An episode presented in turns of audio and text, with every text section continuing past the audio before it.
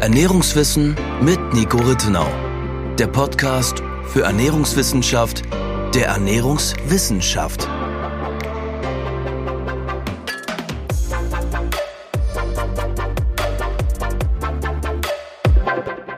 Hallo und herzlich willkommen zu unserer zehnten Podcast-Episode. Vor einigen Wochen hatten wir bereits über die zehn Regeln für gesunde Ernährung von der DGE, also der Deutschen Gesellschaft für Ernährung, gesprochen.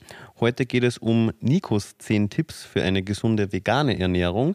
Die zehn Tipps stammen aus deinem Buch Vegan AD, das Kochbuch, dein zweites Koch also dein zweites Buch, dein erstes Kochbuch, mhm. das du ja vor ein paar Jahren gemeinsam mit Sebastian Kubin geschrieben hast. Was hat dich damals dazu veranlasst, die zehn Tipps zu formulieren? Ja, alles wunderbar zusammengefasst. Die Motivation kam so Stück weit aus mehreren Seiten. Also vielleicht rückwirkend noch einmal äh, aufgerollt. Ich hatte ja in der, also nicht in der ersten Auflage von Vegan Klischee aber dann in dem Moment, als es den Verlagswechsel gab, als eine erweiterte Auflage von Vegan Klischee erschien, gab es ja bereits am Ende von Vegan Klischee ein Kapitel mit den zehn Regeln der Deutschen Gesellschaft für Ernährung abgewandelt für eine vegane Ernährung. Kam die Neuauflage von deinem, von deinem ersten Buch vor dem Kochbuch? Äh, jein, also ich hatte sie geschrieben davor, ja. aber es erschien tatsächlich dann, weil sich sehr vieles verzögert hat, erst danach. Das mhm. heißt, das Vegan-Klischee, die Kochbuch erschien, wenn jetzt alles zu 100% richtig hinkriege, im, im Februar 2020 mhm. und die Neuauflage von Vegan Klischee, die glaube ich im März, wenige Wochen später. Okay. Geschrieben hat die aber diese Anpassung für dieses nächste Kapitel schon weit bevor er überhaupt mit der Arbeit am Vegan Klischee, die Kochbuch fertig war. Das heißt, gedanklich mhm. für mich baute oder bauten die zehn Regeln für vegane Ernährung aus dem Vegan Klischee, die Kochbuch auf der Vorarbeit der veganisierten zehn Regeln der DGE auf. Mhm, okay. Genau. Und das heißt, weil das war der erste Anknüpfungspunkt für mich. Es gibt ja von den, von den Fachgesellschaften Gesellschaft insgesamt und eben auch von der Deutschen Gesellschaft für Ernährung zehn Regeln für gesunde Ernährung. Die beziehen sich aber natürlich auf eine Mischkost. Zwar auf eine pflanzenbetonte Mischkost, aber auf eine Mischkost und die kann man nicht eins zu eins auf eine vegane Ernährung ummünzen. Und Ursprünglich dachte ich, dass eigentlich eine Abwandlung, quasi eine vegane Interpretation dieser zehn Regeln schon genügt, um damit eine gesunde Ernährung nach so zehn Tipps zu gestalten. Ich habe dann aber gemerkt, dass wenn ihr die quasi von ja, ganz neu aufrollen würde, dass sie eigentlich vieles anders aufbauen würde. Was es nicht heißt, dass die 10 DGE-Regeln oder deren vegane Variante schlecht sind, aber bei der veganen Ernährung gibt es zumindest unter den aktuellen Voraussetzungen einfach einige Besonderheiten, die man aus meiner Sicht mit einer eigenen, mit einer eigenen Regel würdigen sollte. Andererseits könnte man aber auch diese 10 Regeln für vegane Ernährung etwas umgestalten und dann auch ganz gut für die meisten mischköstlichen Varianten verwenden. Ich würde sagen, mein Zugang zu den 10 Regeln ist einfach ein bisschen anders als der von der DGE. Der ist für Leute gedacht, oder diese Regeln sind für Leute gedacht, die sich schon ein bisschen mehr auch und ein bisschen tiefergehend mit Ernährung auseinandersetzen. Die deinigen. Me meine, genau. Mhm. Wohingegen die von der DGE natürlich, liegt in der Natur der Sache, für eine mittelmäßig ernährungsinformierte Allgemeinbevölkerung mhm. gelten und entsprechend auch ein bisschen mehr an der Oberfläche kratzen. Das heißt, am besten, man hat sich einmal beide angehört und baut sich daraus dann quasi das, seine eigenen Konstrukte zusammen, nimmt das Beste raus. Mhm. Deswegen machen wir jetzt ja eben auch meine zehn Regeln, die man durchaus, auch wenn man sich nicht vegan ernährt, mit einigen Anpassungen auch für andere pflanzenbetonte Ernährungsweise verwenden kann. Für eine sehr tierproduktbetonte Ernährungsweise, klar, würde man andere nehmen. Mhm. Sprich, du hast in deinem ersten Buch Vegan Klischee AD mittlerweile in der Neuauflage am Ende zehn Regeln, beziehungsweise dabei handelt es sich um die zehn Regeln der DGE, die du einfach nur adaptiert hast für mhm. eine vegane Ernährung. Und eben in dem Kochbuch Vegan Klischee AD, das Kochbuch, hast du zehn mehr oder weniger neue Regeln speziell für vegane Ernährung. Ist das korrekt? Genau, das ist korrekt. Okay. Genau, und die zehn Tipps sind das ja eigentlich, also sind das keine Regeln. Genau, sondern weil der Verlag gesagt hat, ich wollte, dass es Regeln sind. Ja. Der Verlag meinte aber, das klingt zu streng, lass es Tipps nennen. Und okay. der hat mir dann breitschlagen lassen. Okay. ich finde, es sollten schon, so also Regeln im Leben sind ja auch gut und wichtig. Ja, ich, ja, ich mag die auch, die helfen ja. im Alltag, im stressigen Alltag. Oh, genau, dann lass sie einfach Regeln nennen, mhm. jetzt im, im Podcast. Und ich würde sagen, wir starten direkt mit der ersten davon. Hm, wobei, davor noch eine, eine kurze Frage, die mir jetzt gerade kommt. Hat die Nummerierung mhm. dieser zehn Regeln deinerseits eine, mm, also hast du dir was dabei gedacht? Ist die erste Regel wichtiger als die zehnte? Oder musstest du einfach eine Nummerierung treffen, weil es eben dann zehn werden sollten an der Zahl?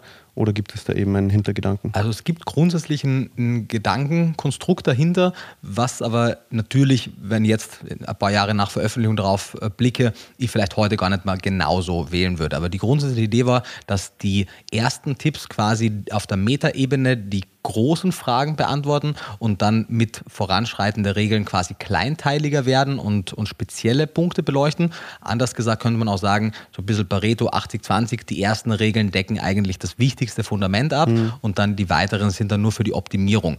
Wenn ich darüber nachdenke heute, würde ich aber andererseits durchaus auch dem entgegensetzen, dass Regel Nummer 10, die damals eigentlich als letztes haben wollte, weil ich sagen wollte, die ersten acht Regeln sind ja reine Ernährungsregeln. Regel Nummer neun betrifft ja, wie man isst, mhm. da sprechen wir später noch. Und Regel zehn ist dann die ergänzende Nahrungsergänzung. Und damals war es eben mein Wunsch, das ganz hinten zu setzen, weil ich eben vermitteln wollte, dass ja die Basis und das Fundament der Ernährung natürlich die Lebensmittelauswahl ist und die Nahrungsergänzung, wie der Name schon sagt, eben eine Ergänzung ist. Mit Voranschreiten meiner Kenntnis der Datenlage und vor allem auch mit Stück weiter, Stück weiter Desillusion, dass unsere Nahrungsmittelproduktion in Deutschland mehr auf die Grundbedürfnisse von vegan lebenden Menschen eingeht, weil damals 2020 dachte ich auch wirklich, das ist ja nur eine Frage der nächsten wenigen Jahre, dass die, die Grundnahrungsmittel besser angereichert werden und damit eine Ergänzung nicht notwendig sein wird. Mit mehr Wissen darüber und mehr Desillusionierung würde ich mittlerweile die Nahrungsergänzung durchaus auch als einer der ersten Tipps sehen, mhm. weil es eben doch einen sehr weitreichenden Einfluss auf unsere Gesundheit hat. Nevertheless finde ich die Platzierung am Ende trotzdem irgendwie passend, weil es eben nur eine Nahrungsergänzung ist. Also die, ich würde sagen, der erste Tipp ist das würde ich auch genau heute noch so unterschreiben, der wichtigste von allen, mhm. weil er das gesamte Verhältnis, wie wir unsere Ernährung und das Thema der Ernährung insgesamt sehen, maßgeblich beeinflusst. Der zweite Tipp ist fast genauso wichtig, weil er auch was sehr Grundlegendes mitgibt und danach tatsächlich geht es dann ein bisschen, bisschen mehr in einzelne Detailfragen. Mhm. Wunderbar, ja, dann lass direkt mit der ersten Regel, mit der wichtigsten starten. Ich lese einmal den Titel vor und zwar lautet diese: Es gibt keine in Klammer un, Klammer zu, gesunden Lebensmittel. Also es gibt keine ungesunden und es gibt keine gesunden Lebensmittel, was jetzt ein, ein sehr äh, markantes Statement ist, würde ich mal sagen, weil die meisten Leute leben ja im Alltag oft nach genau diesem Prinzip so ich möchte das und das nicht essen, weil es ist ungesund und ich möchte mich gesund ernähren. Was genau meinst du damit? Ja, also die erste Regel ist natürlich von der Formulierung auch ein bisschen, bisschen quasi dazu gedacht, einmal das, quasi das Aufsehen zu erregen, weil selbstverständlich gibt es im weitesten Sinne gesunde und ungesunde Lebensmittel. Aber warum diese Regel so benannt wurde, ist die Tatsache, dass grundsätzlich im Rahmen einer insgesamt gesunden Kostzusammenstellung jedes Lebensmittel aus rein ernährungsphysiologischer Sicht stattfinden kann. Das heißt, kein, also gegessen werden kann. Genau, gegessen ja. werden kann, stattfinden kann, gegessen werden kann. Genau. Und es wird keine insgesamt gesunde Ernährungsweise plötzlich ungesund, weil ich ein unter Anführungszeichen ungesundes Lebensmittel integriere. Andererseits wird eine insgesamt ungesunde Ernährungsweise jetzt nicht maßgeblich gesünder, nur weil ich ein vermeintlich gesundes Lebensmittel mehr inkludiere.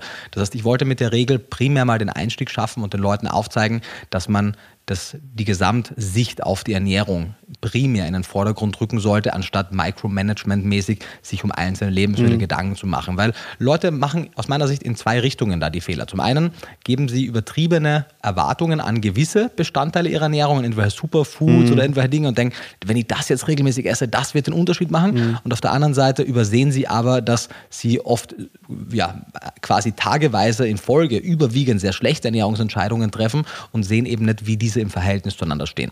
Das heißt, ich möchte gucken, dass es, wie es in Amerika auch von der Academy of Nutrition Dietetics genannt wird, der sogenannte Total Dietary Approach mhm. Ansatz forciert wird. Und der sagt im Grunde genommen vereinfacht gesagt, im Rahmen einer insgesamt gesunden Ernährungsweise können alle Lebensmittel stattfinden und die Ernährungsweise wiegt deutlich schwerer als einzelne isolierte Bestandteile mhm. der Nahrung. Also plakativ gesagt, wenn man jetzt sich ungesund ernährt und dann einen Apfel pro Woche isst, dann, obwohl es sich um ein gesundes Lebensmittel bei einem Apfel handelt, wird der nicht dazu führen, dass man, also dass die Ernährung im Gesamten eben als gesund zu betrachten ist und umgekehrt, wenn man sich die ganze Woche über ausgewogen und, und gesund, überwiegend vollwertig ernährt und dann am Wochenende ein Stück Torte isst, dann wird auch die Torte, also das eine Stück Torte, nicht dafür sorgen, dass die Ernährung als ungesund zu betrachten ist. Richtig, ich würde auch sogar noch einen Schritt weitergehen und sagen, wenn es in die Kalorienbilanz passt und man sich insgesamt ausgewogen ernährt, könnte man theoretisch wahrscheinlich jeden Tag ein Stück Torte essen. Mhm. Kommt auf die Größe des Kommt Stücks. auf die Größe auch drauf an, genau. Und also das, was du zusammengefasst hast, ist vollkommen, vollkommen richtig. Ich würde auch sogar noch einen Schritt weitergehen, denn wenn man das bisschen weiter denkt, wird man relativ schnell auch mit, dem, mit der Frage konfrontiert, was macht denn nun ein gesundes oder ungesundes Lebensmittel aus? Mhm. Und wie können wir überhaupt ein Lebensmittel als gesund definieren? Denn grundsätzlich eine gesunde Ernährung ist jede Art der Ernährung, die es schafft, die Gesamtheit des menschlichen Nährstoffbedarfs abzudecken und auf der anderen Seite ja es schafft, dass es keinen Überfluss an potenziell abträglichen Stoffen gibt. Zu dem, zum, mhm. zu dem sorry, zu genau dem Thema haben wir auch schon eine eigene Folge. Vielleicht, genau. wenn man sich da jetzt ein bisschen unsicher ist oder das mhm. mal im Detail sich anhören möchte, kann man das auch gerne machen. Ich überlege gerade. War das die erste Folge? Ich glaube, es war sein? die erste Folge, wo sagen. wir eben definieren, was eine gesunde mhm. Ernährung denn überhaupt ist. Ich würde auch sagen, das war die erste Folge, genau. Mhm. Und nachdem ja kein einziges Lebensmittel 100 Prozent des Nährstoffbedarfs von allen essentiellen Nährstoffen deckt, ist jedes Lebensmittel per se nur ein Element mhm. einer insgesamt gesunden Ernährung. Und wenn man eben es schafft, mit einer gewissen Auswahl an Lebensmitteln den Nährstoffbedarf zu decken und dann zum Beispiel auch noch Kalorien übrig hat in seiner Kalorienbilanz, dann kann man es natürlich auch mit anderen Lebensmitteln sozusagen decken, den Kalorienbedarf, die jetzt auch ebenfalls sehr nährstoffdicht sind. Aber die Daten zeigen, wenn einmal der Nährstoffbedarf von unterschiedlichen Nährstoffen erreicht ist, bringt eine Mehrzufuhr dann gar nicht merklich mehr. Das mhm. heißt, wenn man das dann mit weniger nährstoffdichten Lebensmitteln füllt, wäre das grundsätzlich kein Problem. Und andererseits aber natürlich, wenn eben der Großteil meiner Lebensmittel nährstoffarm ist und keinen wesentlichen Anteil zu meiner Nährstoffbedarfsdeckung leistet, dann wird, egal was für ein Lebensmittel, Apfel, Blaubeere oder jedes andere gesunde Lebensmittel, das ja zwar einige Nährstoffe liefert, aber dann nicht meine schlechte, nicht bedarfsdeckende Ernährung zu einer plötzlich bedarfsdeckenden mhm. transformieren kann, auch nicht merklich was daran ändern. Und daher eben im Summe möchte ich damit aufzeigen, wir sollten uns auf der einen Seite, zumindest ein gewisser Teil der Bevölkerung, sollte sich weniger Gedanken über dieses Micro Management machen und ich kriege oft, und du ja auch, so ganz ganz, ganz detaillierte, kleinteilige Fragen, mhm. was ich denke, so, wenn du an dem Punkt angelangt bist, an dem du dir diese Ernährungsfrage stellst und du auch so handelst, dass du quasi all die anderen Dinge in deiner Ernährung schon gefixt hast, dass du an diesem Punkt jetzt gelangt bist, mhm. dann machst du schon mehr als genug richtig. Dann ist es wahrscheinlich für dein Gesamt für dein Gesamtleben entspannter, wenn du quasi es dann dabei belässt, weil diese vermeintlichen Prozente, die du jetzt noch rausholst, sind auch oft fraglich, weil nicht gut erforscht. Mhm. Andererseits gibt es genügend Menschen, die sich so wenig Gedanken darüber machen, dass sie eben mehr, mehr sich darum kümmern sollten, aber dann eben nicht, weil das würde ich sagen, erlebe ich dann auch oft in der Praxis, gerade wenn man sich wenig mit Ernährung beschäftigt und dann ist man plötzlich mit dieser vermeintlichen Perfektion konfrontiert, mhm. die man denkt, die eine gesunde Ernährung konstituieren, dann hören viele Leute schnell wieder auf, weil sie sagen, das ist so weit entfernt von dem, was ich mir vorstellen kann, dann lasse ich es halt gar nicht. Und auch nicht umsetzen umsetzbar. Genau. Man ist bei, mit Freunden unterwegs, bei der Familie zu Besuch oder so. Es genau. ist mal ein Geburtstag, es gibt ein Stück Torte. Okay, wie viele Geburtstagsfeiern hat man im Jahr? Also manche mehr, manche weniger. Genau, Veganer hatten meist eh nicht so viele Freunde. Und ja. selbst wenn es einmal die Woche isst und man dann Kuchen isst, also es ist ja nicht tragisch. Genau, das soll es auch. So, es ist egal, was du an deinem Geburtstag, an dem Geburtstag deiner besten Freunde oder an Weihnachten isst. Die Frage ist, was isst du die anderen 300 mhm. und noch was Tage? Das wird darüber entscheiden. Und im ersten Tipp, ich habe zu jedem der Tipps dann auch eine Grafik, manchmal auch zwei Grafiken gemacht. Und im ersten Tipp ist es eben diese Grafik der, der 90-10-Regeln. Grundsätzlich einmal da steht das sogar im Titel eigentlich auch noch mit drinnen, das habe ich unterschlagen am Anfang. Also die Regel lautet ja, es gibt keine ungesunden Lebensmittel in Klammer 9010. Stimmt, genau. hier bei der, bei der Übersicht steht das, allerdings, wenn man, weil jetzt gerade nämlich bei der, bei der ersten Regel, bei der Überschrift war, da habe ich es dann gar nicht mehr dazu geschrieben. Stimmt. Von ah. daher ist es so eine halb offizielle 9010 genau. äh, Ergänzung, genau. Aber was hat das damit auf sich, mhm. also 9010? Genau, also es kommt auch so ein bisschen von der, von der Pareto, vom Pareto-Prinzip her, das ja aber Nur noch meistens als, genau, das so als 80-20-Regel mhm. gilt, sehr vereinfacht gesagt, und das ist ja auch sicherlich nicht in jedem Bereich mit diesem Verhältnis, aber das Grundprinzip sagt ja, dass man, wenn man jetzt mit diesen 80-20 rechnet, dass man mit 20 Prozent des jeweiligen Einsatzes, von was auch immer man spricht, 80 Prozent des jeweiligen Outcomes, des Ergebnisses erreicht und für das Erreichen der letzten quasi 20 Prozent man die restlichen 80 Prozent benötigt. Ob das jetzt 70, 30, 80, 20, 90, 10 ist, ist weniger relevant. Aber wenn man sich ein bisschen überlegt, egal ob das jetzt eine Vorarbeit, also eine Vorbereitung für eine Prüfung ist oder eben die eigene Ernährung oder das Sport, die sportliche Betätigung etc., man wird immer am Anfang ziemlich viel erreichen können mit verhältnismäßig wenig Einsatz und eben dann die letzten paar Prozente brauchen relativ viel. Und 90-10 bezieht sich eben so ein bisschen auf dieses Verhältnis, dass man quasi mit 10% Aufwand schon mal 90% meistens erreichen wird als, als Kenngröße und natürlich, dass man ungefähr als, als äh, Faustregel sich merkt, so 10% der Kalorien können durchaus auch aus quasi vermeintlich nicht gesunden Lebensmitteln bestehen, solange die anderen ungefähr 90% gut gewählt sind. Und das heißt es nicht, was fälschlicherweise oft dann angenommen wird, dass 90% unverarbeitete Whole Foods gegessen werden müssen, weil äh, gerade in der amerikanischen Bewegung ist ja dieses Food as grown, möglichst vollwertig, je vollwertiger, desto besser. Also essen, wie es gewachsen ist. Wie es gewachsen mhm. ist, genau. Und, Und zur Übersetzung. Danke, ja, bitte, wichtiger Punkt.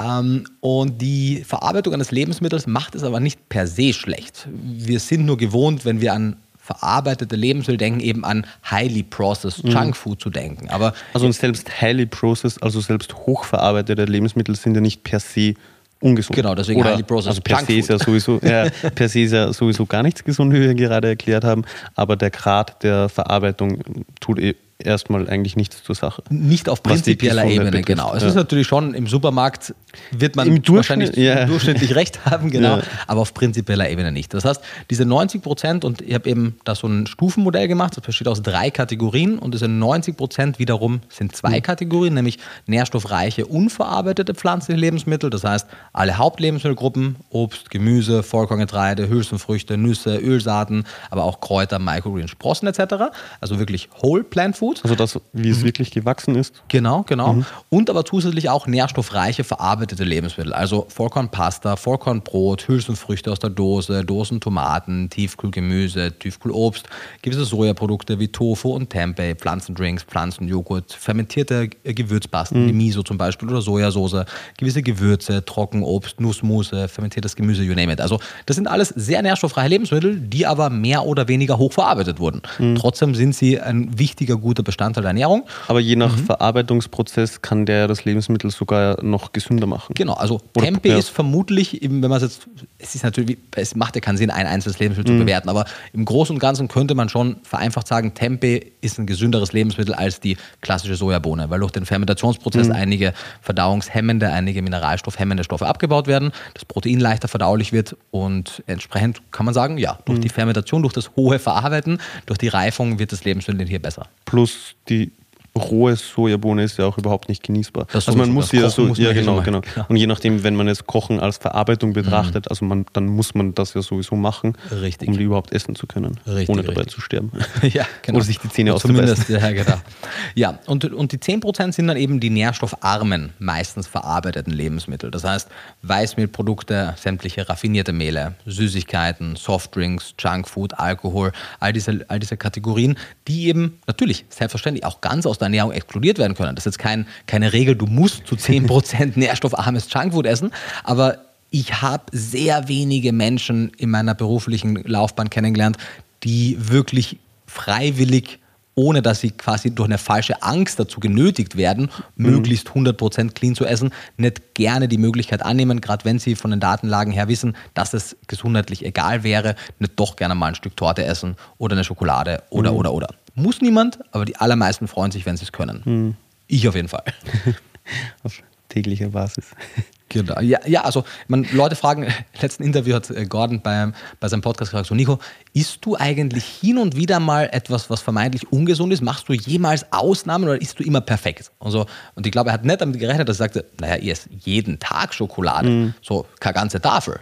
Aber halt ein, zwei, drei Rippen ja. mit ein paar Trockenfrüchten oder auch mal eben ein Stück Oder Torte. einfach generell nach einer ausgewogenen Mahlzeit. So. Also es ist ganz was anderes, wenn man jetzt aufsteht und sich als Frühstück einen Donut und ein, Soda, also ein, wie heißt das, Softdrink, mhm. äh, frühstückt, unter Anführungszeichen, oder ob man nach einer Gemüsepfanne ein Stück Schoko isst. Richtig, weil ja. Also man muss nur wissen, mhm. wie. Ja, genau, weil das ist ja auch einer der, der, Vorteile, wenn man sich mit Ernährung auseinandersetzt, dass man quasi gewisse, unter Anführungszeichen, Ernährungssünden begehen kann, ohne den Preis dafür zu bezahlen. Mhm. Weil ja die Lebensmittel in ihrer Wirkung davon abhängig sind, in welchem Gesamtkontext sie verzehrt werden. Das ist auch Teil der Regel, wo wir aufzeigen, dass beispielsweise Weißmehlprodukte nicht immer gleich wirken. Klar, wenn du eben den Großteil einer Mahlzeit in Form von beispielsweise sehr plakativ weiße Nudeln mit ein bisschen Tomatensauce isst, wenn das, wenn das deine Mahlzeit ist, dann wird das Weißmehlprodukt recht hochglykemisch sein. Das wird also deinen Blutzuckerspiegel aufgrund der vielen schnell verdaulichen Kohlenhydrate stark ansteigen lassen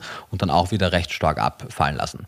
Wenn du allerdings ein paar Linsen beispielsweise oder jede andere Art von Hülsenfrucht in diese Tomatensauce reingibst, werden die sekundären Pflanzenstoffe und die Ballaststoffe aus diesen Hülsenfrüchten die glykämische Last, also den, die Blutzuckerkurve stabilisieren und vermindern und werden eben das Gericht insgesamt gesünder Mhm. machen. Also nicht so stark ansteigen lassen. Und auch nicht so stark abfallen lassen, genau. und, und wahrscheinlich auch, also nicht nur nicht so stark, sondern auch nicht so hoch, oder? Richtig, genau, in, in, in beide Richtungen, sowohl sozusagen die Also durch die Kurve wird Verlangsamung, weniger steil sein genau, und, ja, genau, ja. Mhm. und sie wird insgesamt auch, der Peak wird weiter unten stattfinden. Genau.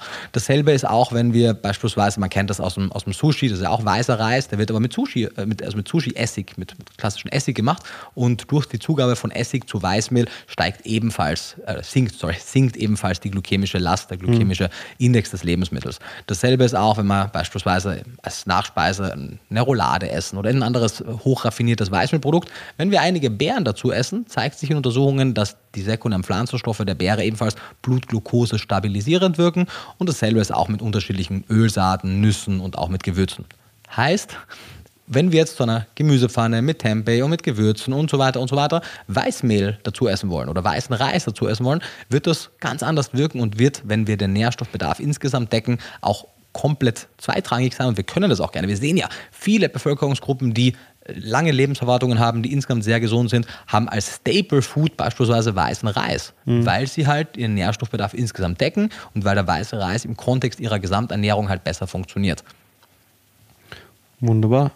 Was das zu der Regel oder? Ich würde, würde sagen, ja, plus vielleicht eine letzte Ergänzung noch, es kommt nicht nur darauf an, was wir innerhalb einer Mahlzeit miteinander kombinieren, sondern auch, wie unsere Gesamternährung ist. Wir haben zum Beispiel im, im Vegan Klischee Buch zitiere ich im Hülsenfruchtkapitel eine Untersuchung, die zeigte, dass wenn eine Probandengruppe am Vorabend Hülsenfrüchte gegessen hat, im Vergleich zu einer zweiten Probandengruppe, die das nicht gemacht hat, und dann beide Gruppen am nächsten Tag in der Früh das gleiche hochglykämische Frühstück, ich glaube es waren Cornflakes mit Milch oder so gegessen haben, dann steigen die Blutzuckerkurven beider Probandengruppen nicht im selben Maße an, obwohl man das, sorry, obwohl man das erwarten müsste, weil ja beide dasselbe Frühstück hatten. Aber die Gruppe, die Hülsenfrüchte am Vorabend hatte, hat tatsächlich durch den sogenannten Second Meal Effekt, wurde früher auch mal Linseneffekt genannt, das funktioniert auch mit jeder Hülsenfrucht, wurde tatsächlich selbst am nächsten Tag noch die Blutzuckerkurve stabilisiert. Sprich, wenn wir jetzt uns zur Aufgabe machen, am besten auf täglicher Basis Hülsenfrüchte und all diese anderen vollwertigen Lebensmittel zu essen, dann werden wir auch kleine Ernährungssünden noch besser wegstecken. Wenn wir zukünftig auch noch das Gewicht in eine normale Ebene bewegen, also man weiß ja, dass Übergewicht per se schon einmal die Insulinsensitivität senken kann, damit Ernährungssünden noch schwerwiegender macht. Also im, im Rahmen einer physisch halbwegs aktiven Lebensweise mit Normalgewicht und insgesamt gesunden Lebensstilfaktoren kann man auf jeden Fall auch einmal sich kleine, unter Anführungszeichen, Ausrutscher erlauben und es wird keinen negativen Effekt haben. Das Ja. war's. Wunderbar. Sehr wichtige Regel auf jeden Fall. Also auch für mich so ab dem Zeitpunkt, ab dem ich das verstanden habe, wurde mein Leben auf jeden Fall auch um einiges entspannter. Vor allem, wenn man sich eben davor so ein bisschen mit Ernährung beschäftigt und eben dann so einen vermeintlichen Perfektionismus anstrebt. Also da ist das auf jeden Fall, denke ich, eine sehr, sehr gute Regel, die, wenn man sie beherzigt, das Leben um einiges vereinfacht. Würde ich auch sagen, ohne aber eben einen negativen Effekt auf Genau, die Gesundheit genau. zu haben. Ich habe auch das Gefühl, in Ernährungsfragen, zumindest ging es mir so und ich sehe es auch bei vielen, wenn man sich wenig mit Ernährung beschäftigt, klar, dann macht man sich wenig Gedanken, macht vielleicht ein paar Sachen intuitiv richtig, vieles wahrscheinlich falsch. Mhm. Wenn man dann anfängt, sich mit Ernährung zu beschäftigen, vor allem wenn man noch nicht so tief in der Literatur drin steckt und seine Infoquellen hauptsächlich die sozialen Medien und der populär, populäre Bücher sind, dann wird man anfangen, alles Mögliche zu restriktieren, weil man kann ja in jedem Buch lesen, dass dieses oder jenes Lebensmittel schlecht wäre. Wenn man das alles weglässt, isst man am, am Ende gar nichts mehr. Und so führt es bei vielen dazu, dass sie dann anfangen, unnötig restriktiv zu essen und oft dann tatsächlich sich weniger nährstoffbedarfsdeckend ernähren und kurzfristig vielleicht sogar negativere Effekte davon tragen im Vergleich zu ihrer früheren Ernährung. Aber wenn man sich dann wirklich sehr tiefgehend mit dem Thema beschäftigt, auch versteht, wie Studien funktionieren und was die Literatur zu den einzelnen Themen sagt, aus meiner Sicht folgt dann eine Phase der entspannteren Ernährungsweise. Und das sollte dann auch so bleiben. Ja, auf jeden Fall. Also macht psychologisch, denke ich, am meisten Sinn. Ja. Also zumindest merke ich es eben auch bei mir selber. So. Ja. Genau, dann lass gerne zur zweiten Regel übergehen. Mhm. Die lautet Lebensmittelauswahl statt Makronährstoffverhältnis. Mhm. Viele Personen gucken ja primär, würde ich sagen, heutzutage auf ihren Proteingehalt, Mhm. also auf die Menge an Protein, die sie konsumieren, oder auch auf die Menge an Fett, Mhm. weil ja Fett Fett macht, unter Anführungszeichen. Darüber sprechen wir, glaube ich, auch gleich noch, dass dem nicht so ist. Mm, Was genau meinst du jetzt, dass man nicht darauf achten sollte, also nicht auf die Mhm. Makronährstoffe, nicht auf Protein, Kohlenhydrate und Fette, sondern eben auf die Lebensmittel? Ja, also es ist ein bisschen so wie die andere Regel auch zu verstehen. Natürlich macht ein, genauso wie es natürlich Sinn macht, auch so ein Stück weit auf die Lebensmittelauswahl zu achten und nicht nur auf die Ernährungsweise, aber halt das übergeordnete Ziel der Ernährungsweise ist und nicht die Lebensmittelauswahl, ist es auch hier so, dass das übergeordnete Ziel eine, ein gut zusammengestellter Warenkorb ist mit den Hauptlebensmittelgruppen, Hülsenfrüchten, Vollkorngetreide, Nüsse, Ölsaaten, Obst und Gemüse. Wenn man sich pflanzlich ernährt, wenn man jetzt noch Tierprodukte inkludiert, entsprechend noch die jeweiligen Tierprodukte, aber auch in dieser Ernährungsweise mit Tierprodukten ist die Basis die erstgenannten Lebensmittel. Und das wiederum sollte dann ein Makronährstoffverhältnis nach sich ziehen. Man sollte nicht andererseits mit einem Nährstoffverhältnis Fett, Eiweiß zu Kohlenhydrate starten und versuchen, irgendwie die Nahrungsmittel in dieses Konzept einzufügen, weil das führt dann oft dazu, dass man gewisse wahnsinnig gesunde Lebensmittel außen vor lässt oder auch dazu neigt, irgendwelche gar nicht so nährstoffreichen Lebensmittel aufgrund der richtigen Makronährstoffverhältnisse im Lebensmittel zu inkludieren. Und es ist einfach der falsche Blick, denn warum sollte man darauf gucken, wie viel Fett, Eiweiß und Kohlenhydrate man zu sich nimmt? Natürlich, es gibt gewisse Mindestzufuhren. Das ist ja auch, in dieser Regel steckt ja auch, was sind die Mindestzufuhren, das besprechen wir dann auch gleich, aber abseits dieser Mindestzufuhr, das heißt die essentiellen Fettsäuren und die essentiellen Aminosäuren, einfach die unser Körper als lebensnotwendige Nährstoffe braucht. Alles darüber hinaus ist primär dem Körper wichtig, dass du eben den Mikronährstoffbedarf deckst und dass du insgesamt einen gesunden Lebensmittelkorb hast. Und äh, all diese sehr rigiden Essregeln, die sagen High Carb, Low Fat. Fette sind schlecht, Kohlenhydrate sind top. Wir wollen eben, manche sagen 60, 70, 80 Prozent Kohlenhydrate essen. 80-10-10 ist zum Beispiel so ein Ernährungskonzept mit 80 Prozent Kohlenhydraten, 10 Prozent äh, Fett und 10 Prozent Proteinen. Das hat keinerlei Fundament in der, in der Datenlage, denn erstens einmal braucht der Körper nicht so viele Kohlenhydrate. Es Schadet auch nicht per se, aber es schadet indirekt, weil so wenig Fett und so wenig Proteine durchaus abträglich wirken können. Und diese Idee eben, dass zu viel Protein oder auch zu viel Fette schlecht sind, wenn es hochwertige Fette und Proteine sind, ist halt genauso Unsinn wie auf der anderen Seite diese Low Carb oder, oder auch ketogenen Ernährungsweisen, die quasi das gleiche falsche Bild nur spiegelverkehrt haben. Die dann eben in der ketogenen Ernährung sagen, 80% Fett, 10% Kohlenhydrate, 10% Protein oder vielleicht auch 70% Fett, 15%, 15%, aber die also sehr stark den Kohlenhydratanteil reduzieren. Und auch hier, es ist gar nichts gegen gesunde Fette einzuwenden, aber so viel Fette braucht der menschliche Körper auch nicht. Das heißt, man wird auch hier einige sehr gesunde Lebensmittel außen vor lassen müssen, einfach weil sie nicht ketogen verträglich sind. Und das wäre einfach schade. Und außerdem ist es erneut natürlich wieder im Alltag einfach unglaublich restriktierend. Weil in dem Moment, vor allem wenn du außerhalb isst, weißt du ja eh nicht ganz genau, wie viel jetzt die einzelnen Makro, Makronährstoffe zum Verhältnis beitragen. Und der Blick sollte eben ein bisschen auf das Bigger Picture gerichtet sein. Das vorweggenommen ähm, ist es aber natürlich trotzdem so, dass wir gewisse Mindestvoraussetzungen haben und dann bleibt eben, wenn man das jetzt als so als Tortendiagramm vorstellt, gibt es, besprechen wir gleich, drei Mindestvorgaben für die Fette, Eiweiße, Kohlenhydrate und dann gibt es eben noch ein schönes, großes Kuchenstück, das quasi zur freien Verteilung bleibt. Und Auf die jeweiligen Makro Genau, genau. Und das kann man dann so füllen, wie man, wie man das haben möchte. Denn Menschen haben auch unterschiedliche Vorlieben, beziehungsweise sind auch ein bisschen unterschiedliche Phänotypen, was ihre Ernährungsmuster angeht. Das heißt, meine Menschen sind eher kleine Esser. Das heißt, die werden vielleicht ein bisschen einen höheren Fett- und Proteinanteil ganz gut finden, weil die Proteine natürlich zum Muskelhalt ähm, beitragen und die Fette zu der Kalorienzufuhr beitragen. Weil Fett ja pro Gramm Dopp- doppelt so viel doppelt so Kalorien viel hat. Kalorien hat, genau. Protein und Kohlenhydrate. Genau, und wenn die aufgrund der etwas begrenzteren Portionsgröße dann eben nicht zu sehr einen Fokus auf kalorienreichere Lebensmittel setzen, sondern sagen, hey, es ist sehr kohlenhydratreich mit sehr viel Ballaststoffen, sehr vollwertig, kann sein, dass sie nicht auf ihre Kalorien kommen. Andererseits gibt es wieder andere Menschen, die haben ein sehr großes Hungergefühl und die haben eher die Schwierigkeit, dass ihr Teller quasi leer ist, bevor sie wirklich satt sind. Und die werden dann vielleicht wirklich den Fettgehalt der Nahrung ein bisschen reduzieren, damit sie mehr Volumen in der Ernährung haben können. Und je nach Ziel, je nach Veranlagung, je nach Körpertyp wird man da ein bisschen spielen. Aber grundsätzlich, um, was sollen wir die Verhältnisse als erstes durchgehen oder wie ist dann dein Ja, gerne. Also das Tortendiagramm, das du eben angesprochen hast. Genau, das Tortendiagramm, der, der größte Slide. Also so, ja, das illustriert eben die Aufteilung der drei Makronährstoffe, also Kohlenhydrate, Genau. Fett und Protein Jawohl. und dann eben die Menge, die man noch wenn man die Mindestzufuhr dieser drei Makronährstoffe zugeführt hat, noch übrig hat mhm. und das dann eben entsprechend aufteilen kann. Jawohl, genau. Wir können, wenn du magst, auch unter dem, oder wahrscheinlich jetzt müssen wir weil ich es angesprochen habe, äh, ich habe ja zu jedem dieser zehn Tipps auch ein eigenes YouTube-Video. Das heißt, es gibt elf YouTube-Videos, ein allgemeines und zehn mhm. dann noch dazu. Wenn jemand sich jetzt noch die Daten angucken möchte oder das Ganze noch einmal auch vielleicht mit Bild unterlegt haben möchte, können wir ja gerne zumindest die Playlist mit diesen zehn Tipps ja, verlinken. Ja? Dann kann man das angucken. Genau. Und das Tortendiagramm im Prinzip akkumulierend sind die Makronährstoffe Mindestverhältnisse 70 Prozent, also ungefähr zwei Drittel, und ungefähr ein Drittel steht dann noch zur freien Verfügung, dass man das schon mal vorab gesagt hat.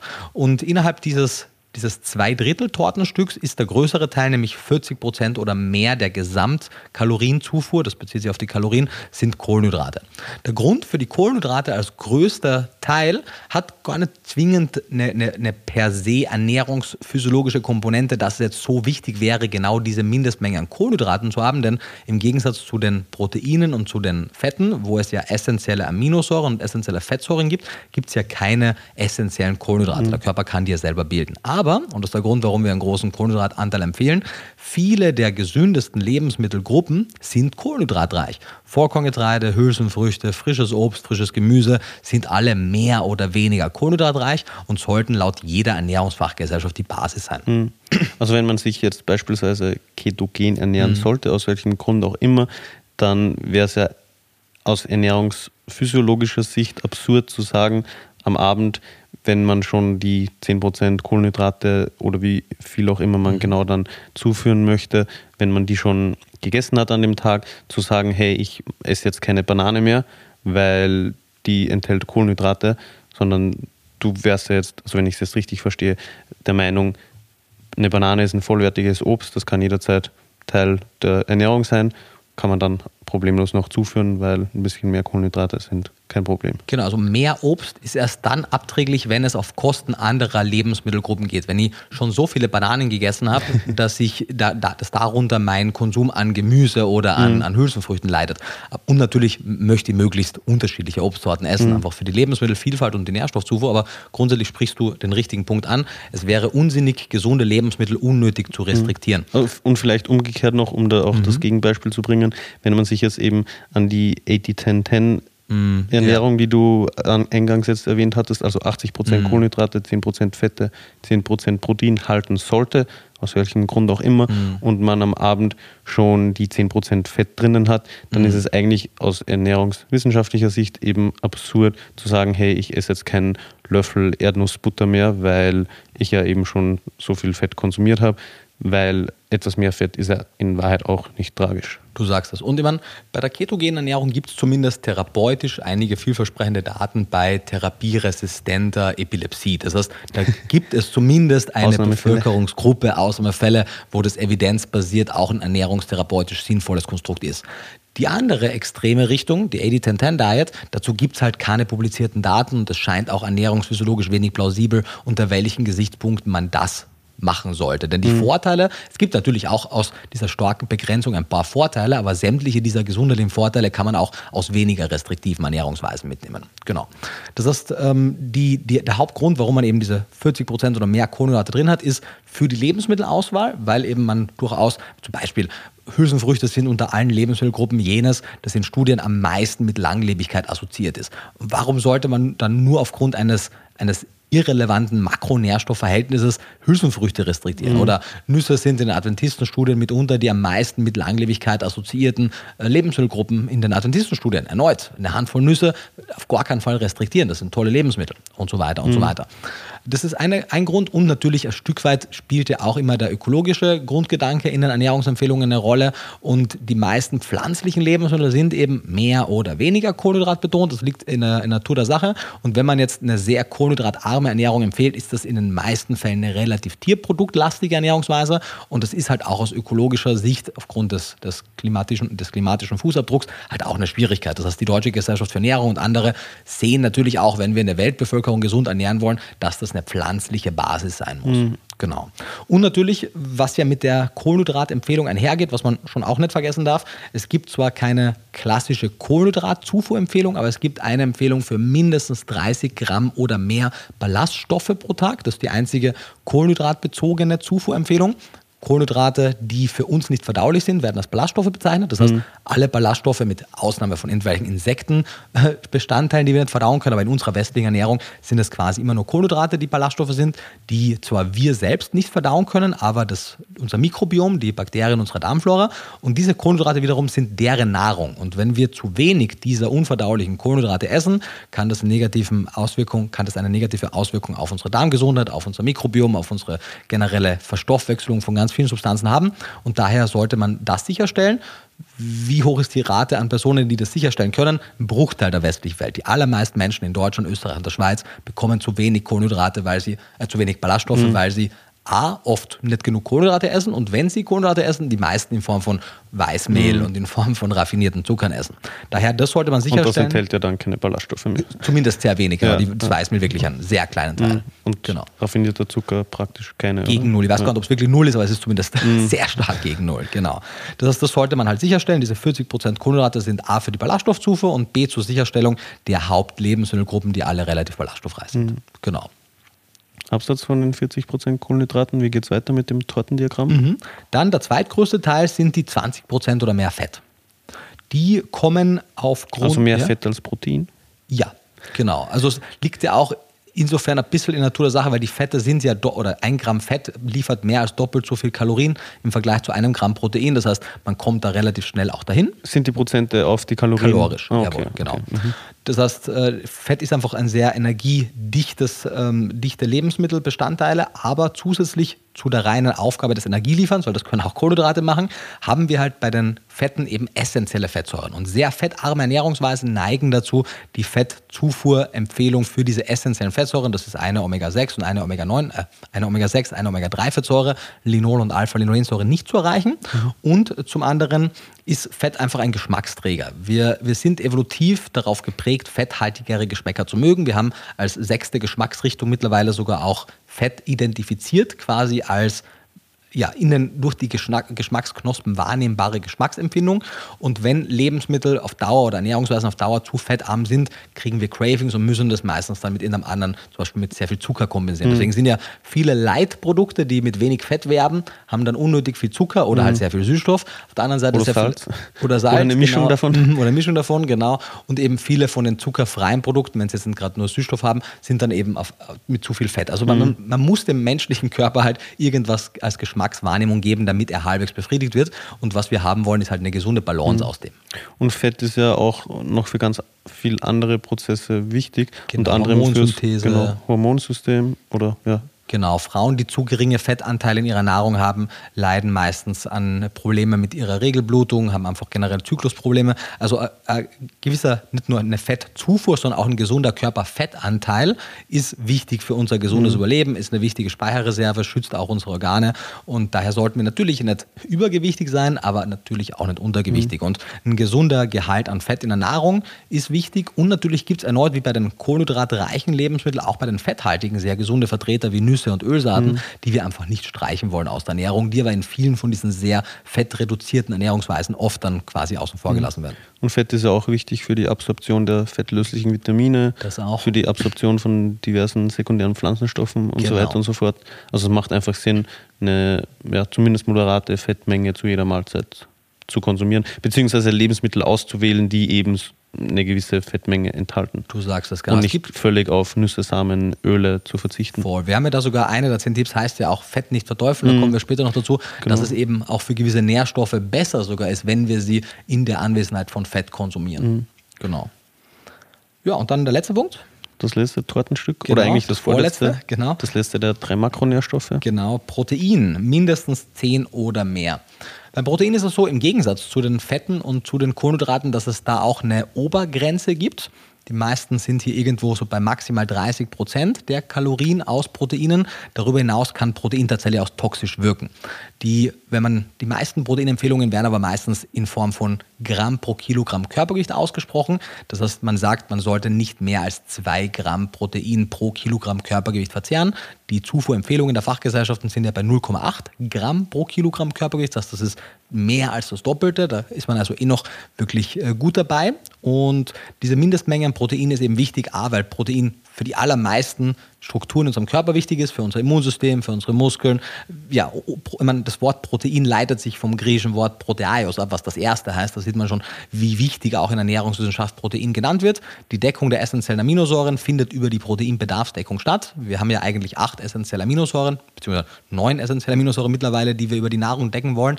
Alle Fachgesellschaften sprechen aber immer noch von Proteinempfehlungen, weil wenn wir genügend Protein insgesamt zu uns nehmen, dann werden wir dadurch auch automatisch genügend. Dieser Aminosäuren zu uns nehmen, wenn wir uns ausgewogen ernähren. Mhm. Genau. Und dann bleiben eben die 30 Prozent. Genau, also wir haben eben 40 Prozent Kohlenhydrate, die man mindestens zuführen sollte. Mhm. 20 Prozent Fett, 10 Prozent Protein und der Rest, den kann man dann eben aufteilen. Also theoretisch könnte man, du hast jetzt, glaube ich, vorhin gerade gesagt, nicht mehr als 30 Prozent Protein. Genau, das aber wäre die Obergrenze, aber meistens wird man gar nicht so viel brauchen. Also mhm. sagen, aber wenn die 30 Prozent, die jetzt übrig sind, beliebig mhm. sind, dann könnte man in der Theorie auch sagen, hey, ich gebe das zum Protein dazu, dann wäre man da auf 40 Prozent. Genau, also sie sind nicht ganz beliebig, sondern beliebig im Rahmen der gesundheitlich Möglichkeit. Also du könntest tatsächlich jede Kombination spielen, außer alle 30 Prozent im Protein geben. Okay, also 40 Prozent wäre dann schon kritisch. Auf, zumindest auf Dauer. Aber wahrscheinlich auch eben deswegen, weil, also was isst man dann? Entweder man isst zu viel Fleisch, weil, also um auf diese Menge zu kommen, brauchst du ja entweder isolierte Proteinquellen, also mhm. Proteinpulver oder so, oder sehr oder mageres genau sehr mageres ja. Fleisch in, in einer hohen Menge genau. und dann ginge das ja auf Kosten von anderen Lebensmitteln. Das sowieso. Und, das wäre auf Dauer ja sowieso ja. keine ausgewogene Ernährung. Ja. Genau. Wohingegen du eben, wenn du die ganzen 30 Prozent in die Kohlenhydrate reingibst, bist du mit 70 Prozent Kohlenhydraten kannst du immer noch sehr mhm. ausgewogen ernähren. Oder auch mit 50 Prozent Fett würde auch noch gehen. Mhm. Genau. Okay. Deswegen, also das ist tatsächlich die einzige Kombination, die man nicht machen sollte, wären alle 30 Prozent nur in die Proteine stecken. Meistens wird es eh darauf hinauslaufen, weil ja Lebensmittel immer ein Zusammenspiel von allen mhm. drei Makronährstoffen sind. Das, was immer man auch mehr isst, das ja sowieso zu ein paar Prozentteilen in die eine und dann in die andere ja. Kategorie geht. Genau, und es gibt ja auch wenige Lebensmittel, die eben so ultraproteinreich sind. Genau. Vor allem jetzt Abseits bei Veganern und also Proteinisolaten. ja, genau. Und die, also die zehn Regeln, die wir jetzt mhm. gerade besprechen, beziehen sich auf primär, ja, genau, eine vegane genau. Ernährung. Wunderbar, dann genau, würde ich vielleicht sagen. Letzte Ergänzung ja. noch dazu. Wir hatten ja gesagt, bei den Kohlenhydraten gibt es zumindest die Einschränkung, dass man sagt, man möchte auf diese 40 Prozent kommen, mindestens um diese 30 Gramm Ballaststoffe pro mhm. Tag zu, zu decken. Beim Protein gibt es zusätzlich auch noch den Hinweis, nicht nur zu gucken, dass man diese 10% an Mindestproteinzufuhr reicht, sondern dass man auch noch eine Mindestzufuhr von 30 Milligramm Lysin pro Kilogramm Körpergewicht erreicht. Mhm. Das klingt jetzt alles wahnsinnig ich technisch, sagen, das wird muss es auch gar nicht sein, weil ich würde mhm. nur sagen, all diese Zahlen kann man relativ schnell auch vergessen, weil wenn man aus den Hauptlebensmittelgruppen wählt, alle fünf quasi auf regelmäßiger Basis isst, dann wird man das alles eh gut einhalten können. Der Grund, man muss sich auch die Zahlen mit dem Lysin gar nicht merken, aber was man sich halt schon merken sollte, dadurch, dass man auf, also anders. Damit man nicht nur eine optimale Proteinzufuhr hat, sondern auch die Proteinqualität auch gut ist, sollte man eben nicht nur den Großteil seiner 10% Protein aus Vollkorngetreide kriegen, sondern eben auch aus Hülsenfrüchten, mhm. aus Nüssen und Saaten, was ja eh auch Teil der anderen Ernährungsregeln ist, weil dann stellen wir das auch automatisch sicher, dass wir genügend von dieser potenziell kritischen Aminosäure kriegen. Mhm. Lysin ist nämlich hauptsächlich in Hülsenfrüchten in großer Menge drin. Genau. Und bei den Fetten ist es so, dass es hier theoretisch noch das, das untere Minimum gibt, dass man zwischen 0,5 und 1 Prozent der Energie aus dieser Omega-3-Fettsäure namens Alpha-Linolensäure haben sollte. Auch das muss man nicht groß berechnen. Wenn man sich zur Aufgabe macht, mehrmals die Woche, gerne täglich, ein Esslöffel geschrotete Leinsamen, ein Teelöffel Leinöl oder ein, zwei Esslöffel Hanfsamen oder ähnliches ist, dann wird man das automatisch kriegen. Chiasamen, Chiasamen Walnüsse, genau, eigentlich am Ende des Tages etwas aus diesen vier, oder? Weil genau, Sacharinchi ist jetzt ja, nicht sehr vertreten, habe ich hierzulande auch nicht so viel. noch nie im Supermarkt gesehen. Nee, aber, genau. Ja. Aber sind lecker, so mit Schokolade. Ja? ja, okay, alles mit Schokolade ist lecker. Das stimmt, das stimmt. Genau, also es gibt innerhalb sozusagen dieser drei Gruppen auch jeweils noch einen Vertreter, auf den man besonders achten äh, möchte, aber mhm. auch hier muss man kein Micromanagement mhm. begehen. Vieles von dem, was wir jetzt besprechen, klingt auf den ersten Blick so, als würde man am Reißbrett seine Ernährungsweise konzipieren. Wenn man das aber ein bisschen verinnerlicht hat, dann sind das die normalsten Dinge der Welt und dann muss man da auch gar nicht mhm. drauf achten. Also wenn einem das jetzt sehr komplex erscheint, dann ist das wahrscheinlich ein Zeichen dafür, dass man sich vielleicht noch ein bisschen mehr mit dem Thema auseinandersetzen möchte, weil dann wird es im Laufe der Zeit sehr in Fleisch und Blut übergehen. Mhm. Genau, Thema Omega-3 vielleicht auch noch. Da mhm. wird es auch sicher mal eine eigene Folge dazu ja. geben. Auch dann in, also in Hinblick auf EPA und DH, also die langkettigen Omega-3-Fettsäuren. Sollen wir mit Regel Nummer 3 weitermachen? Gerne. Oder hast du noch was? Nö. Das war's jetzt, oder? Das war's. Genau, Regel Nummer 3 lautet: ein Auge auf die Kalorien. Jawohl. Was ist damit gemeint? Damit ist gemeint, dass man sowohl die Unterversorgung mit Kalorien als auch die Überversorgung im Blick behalten sollte und auch verstehen sollte, wie vor allem vollwertig pflanzliche Ernährungsweisen vor- und Nachteile gleichermaßen bringen, beziehungsweise viele Ernährungsweisen eben sowohl Vor- als auch Nachteile haben sehr plakativ gesagt, gibt es ja auch dieses eine Diagramm in diesem Buchkapitel, wo man sieht, wie ein und dieselbe Menge an Kalorien, ich habe es hier plakativ mit 500 Kilokalorien bezeichnet, mhm. wie viel große Unterschiede es im Volumen von 500 Kalorien geben kann. Das heißt, 500 Kilokalorien in Form von Pflanzenölen oder Margarine oder Butter, das ist relativ wenig, weil man sich vor Augen führt, dass ein Gramm Fett, Fett ja schon mhm. 9 Kilokalorien hat und meine Öle bestehen jetzt nicht zu 100 Prozent, aber weitestgehend aus purem Fett, mhm. weiß man eben schon, wie wenig dann 500 Kalorien sind. Bisschen Wasser noch, oder? Bisschen, genau, genau. Ja. Ähm, und Margarine hat man mal noch ein bisschen mehr Wasser, aber genau, mhm. also es ist kein pures Fett. Auf der anderen Seite 500 Kalorien an energiedichteren, verarbeiteten pflanzlichen Lebensmitteln, Pflanzenfleisch oder Nüssen oder Nussmusen, Nussbratlinge, ähnliches. Das ist schon deutlich mehr Volumen, aber mhm. immer noch eine überschaubare Menge. Auf der anderen Seite 500 Kilokalorien vollwertiges Gemüse zum Beispiel, mhm. Blattgemüse oder ähnliches, das ist eine wahnsinnig hohe Menge, wahnsinnig großes Volumen und entsprechend werden diese drei Dinge unterschiedlich sättigen, obwohl sie ja vergleichbare Mengen an Kalorien liefern, beziehungsweise ganz genau gesagt wird sogar das sehr stark sättigende, vollwertige ein bisschen weniger Kalorien liefern, weil diese 500 Kilokalorien für den menschlichen Körper weniger gut verfügbar sind aus einer vollwertigen Quelle im Vergleich zu isolierten Ölen. Mhm. Weil es noch in der Matrix, genau. in der genau. Lebensmittelmatrix gefangen ist, unter genau. Anführungszeichen, und vom Körper erst extrahiert werden muss. Genau, und das wohingegen, ist kein vollständiger ja, Prozess. Wohingegen ja bei Öl die Extraktion bereits stattgefunden vorgenommen hat. wurde, ja. genau. Das heißt, die Verdaulichkeit des Fettes in vor allem zum Beispiel den, den, Nüssen und Saaten ist so viel schlechter, dass es sogar in der Literatur ein beschriebenes Phänomen ist, dass Leute nicht die Menge an Energie zuführen bzw. an Gewicht zulegen, die man erwarten würde, wenn man ihnen so große Mengen an Nüssen gibt, mhm. wie in den Studien gegeben wurde, weil eben ein Teil dann nicht auf der Hüfte, sondern im Stuhl landet, weil einfach ein bisschen Fett unverdaut quasi wieder ausgeschieden mhm. wird. Genau. Das heißt, man muss das Sättigungsempfinden eben davon ab, oder man muss die Energiezufuhr ein Stück weit von seinem Sättigungsempfinden mit abhängig machen. Wenn man eher etwas zu viel wiegt oder abnehmen möchte, klar, dann nimmt man mehr vollwertige pflanzliche Lebensmittel, damit man nicht hungern muss, gut gesättigt ist und trotzdem seine Kalorienbilanz erreicht. Andererseits, wenn man vielleicht etwas unter dem Optimalgewicht ist und eher zunehmen möchte, dann wird man etwas weniger ballaststoffreich und, und, und faserreich essen und etwas energiedichter mhm. essen, dass man halt mit einer kleineren Menge an Lebensmittel mehr Kalorien zuführt. Und optimalerweise wird man das dann auch bald einmal intus haben, sodass man eben das, was man als intuitives Essen bezeichnet, quasi mhm. nicht mehr sich große Gedanken machen muss, sondern eben Portionsgrößen isst, die gut sättigen und die dazu führen, dass man sein Gewicht auf Dauer hält. Mhm. Genau. Weil das ja am Ende des Tages dann das Relevanteste. Mhm. Ich, ich musste gerade grinsen, weil ich wurde letztens, ich glaube, meine Mutter hat das gesagt, dass ich sehr oft am Ende des Tages sage. Und jetzt ist mir das sehr bewusst, jedes Mal, wenn ich sage. und ich ja, versuche es zu minimieren. Ich das Gefühl, du sagst das auch oft. Du? Ja, mir kommt auch von mir wurde das auch schon mehrmals gesagt. Ja, perfekt, dann schiebe ich dir die Schuld zu. Ja, genau. nee, Spaß. Aber ja, das kam mir gerade in den Sinn. Wo war ich jetzt? Weil du am Ende des Tages sagen wolltest? Ja, ich habe es gesagt. ja, ja, genau, genau. Aber, aber sehr bewusst jetzt. Mhm. Sorry, wo waren wir jetzt?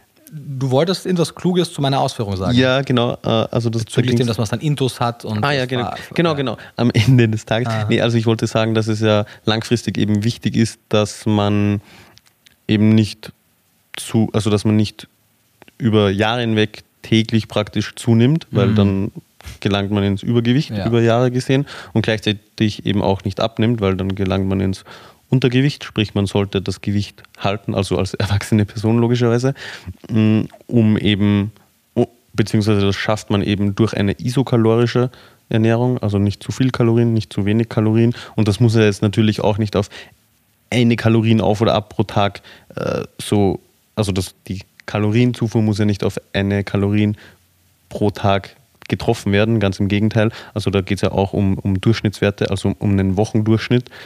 Man wird Tage haben, an denen verbrennt man etwas mehr als an anderen, weil man etwas aktiver ist und so weiter.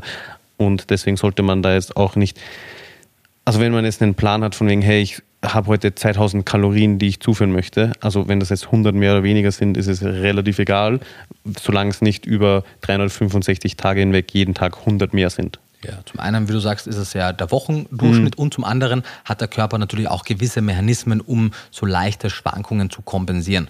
Weil anders wäre es ja auch gar nicht schaffbar, dass sehr großer Teil der Menschheit über Jahre und Jahrzehnte hinweg ihr Gewicht hält, mhm. mit wirklich geringen Schwankungen, ohne dass die jeden Tag ihre Kalorienbilanz tracken. Auch wir tracken unsere Kalorienbilanz quasi nie. Mhm.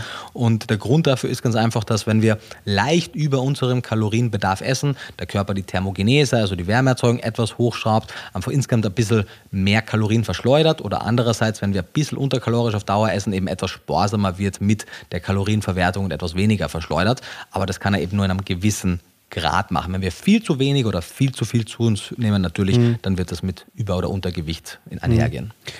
Ich weiß nicht, wie es bei dir ist. Ich persönlich wiege mich ja nicht einmal mhm. und habe aber trotzdem eigentlich ganz gut im Griff, wie viel ich wiege, weil ich eben, also ich mhm. meine, ich esse jeden Tag relativ das Gleiche. Mhm. Meine äh, Workout, also meine Trainingsroutine bzw. meine Bewegungsroutine ist relativ ähnlich. Dadurch, dass ich da wenig Unterschiede habe, entwickelt sich auch eben mein Gewicht nicht in die eine oder andere Richtung extrem.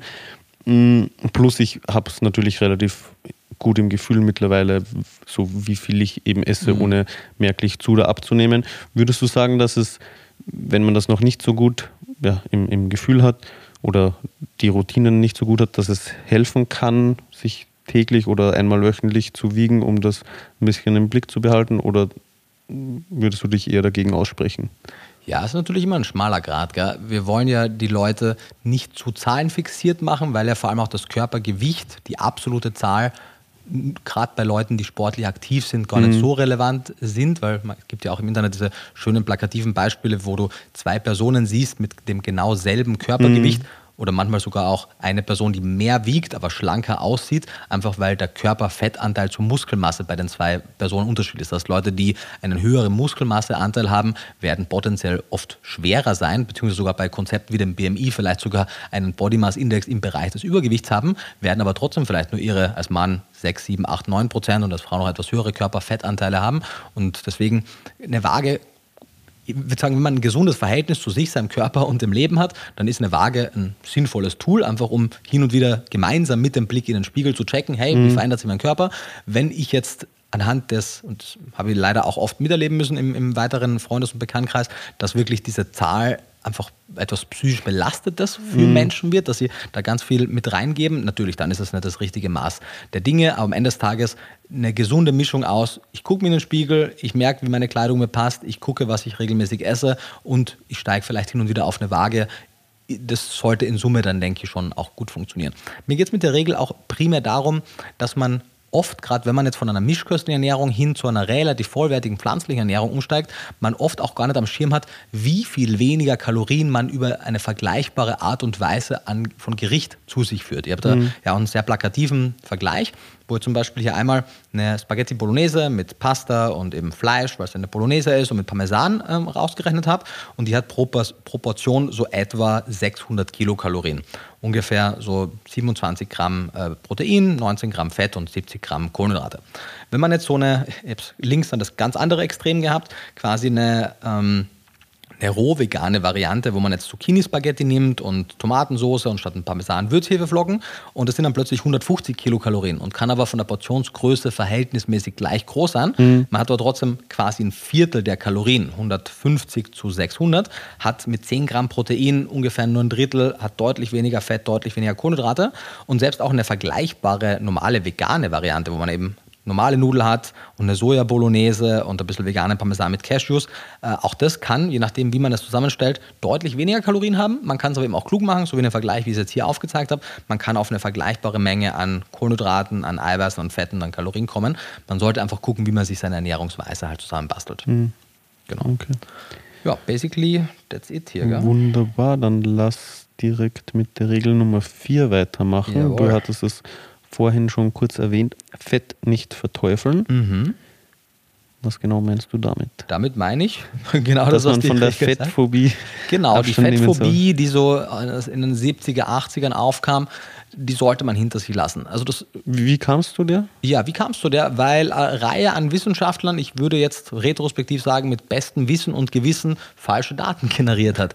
Weil man die Fettqualität in diesen damaligen Untersuchungen zu wenig differenziert hat, weil insgesamt einfach die Wahrnehmung von Ernährung noch zu reduktionistisch war Und daher leiteten sich dann diese ehrlicherweise jetzt rückblickend wirklich sehr fehlerhaften Leitlinien ab, die zum Beispiel ja auch, so, so hieß es ja auch in einer der alten Varianten der zehn Regeln für, für gesunde Ernährung der DG, hieß es ja noch, und zwar im Jahr 2013, also noch gar nicht so lang her, äh, wenig Fett und fettreiche Lebensmittel essen wohingegen dann in der 2017er Variante wurde das Ganze abgeändert durch gesundheitsfördernde Fette nutzen. Das heißt, da gab es dann gar keine Beschränkung mehr, dass möglichst wenig Fett ist. Auch die Cholesterinbeschränkung, diese dezidierte, ist von Seiten der DGE gefallen.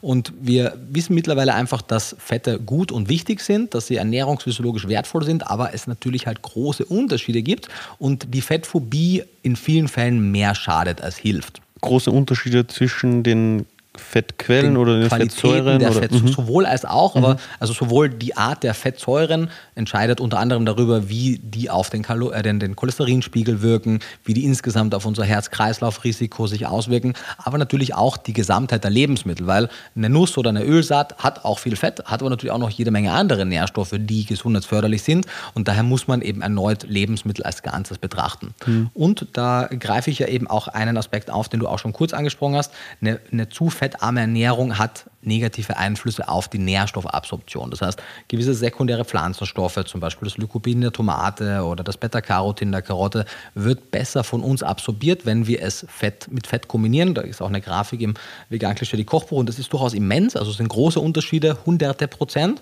Und auch, wie der Name schon sagt, fettlösliche mhm. Vitamine werden durch Fett gelöst. Also Vitamin A, Vitamin D, Vitamin E und Vitamin K. K, jawohl, genau, das die sind vier. die fettlöslichen. Und daher sollte man sich einfach zur Aufgabe machen, am besten in jeder Mahlzeit eine, eine gesunde Fettquelle mhm. dabei zu haben. Egal, ob das jetzt eine vollwertige Fettquelle ist, wie eine kleine Handvoll Nüsse im Porridge in der Früh oder ein Schuss Leinöl oder ein anderes Omega-3-reiches Öl, das man nicht erhitzt, sondern am Ende dazu gibt. Mhm. Oder eben das gute Olivenöl, Avocadoöl oder andere High-Oleic-Öle, ölsäurereiche Öle zum Braten und Kochen oder mal eine Avocado oder was auch immer. Äh, Fett macht nicht per se Fett, das ist ja auch ein Trugschluss. Natürlich hat es mehr Kalorien, aber es sättigt halt auch meistens besser besser. Und was im Endeffekt Fett macht, ist eine Mischung aus äh, schlecht laufendem Stoffwechsel, Kalorienüberschuss und insgesamt unzureichende und ungenügende gute Lebensmittelauswahl. So. Mhm. Ähm, und daher ist, ja, sollte man sich Aber so, also, ja. wie kommst du jetzt drauf, dass eine, also eine schlechte Lebensmittelauswahl Fett macht? Naja, weil unter anderem ja auch unser Hormonhaushalt relevant ist für unseren Stoffwechsel und für die, für die Anreicherung von Fett im Körpergewebe. Und du kannst durchaus dich vermeintlich im Rahmen deiner, also dieses reine Calories out oder Calories in, Calories out Prinzip stößt in einigen Fällen bei Stoffwechselkranken halt an seine Grenzen. Das meine ich mhm. damit. Mhm. Grundsätzlich bei gesunden Menschen natürlich ist die Kalorienbilanz das, was den größten Einfluss hat auf die Veränderung des Gewichts. Aber leider, weil es wäre ja schön, wenn es so einfach wäre, mhm. ist es eben bei gewissen Personengruppen nur die halbe Miete. Das meine ich mhm. damit. Okay, okay. Genau. Genau, und vielleicht an der Stelle auch der Einwurf oder die Erklärung.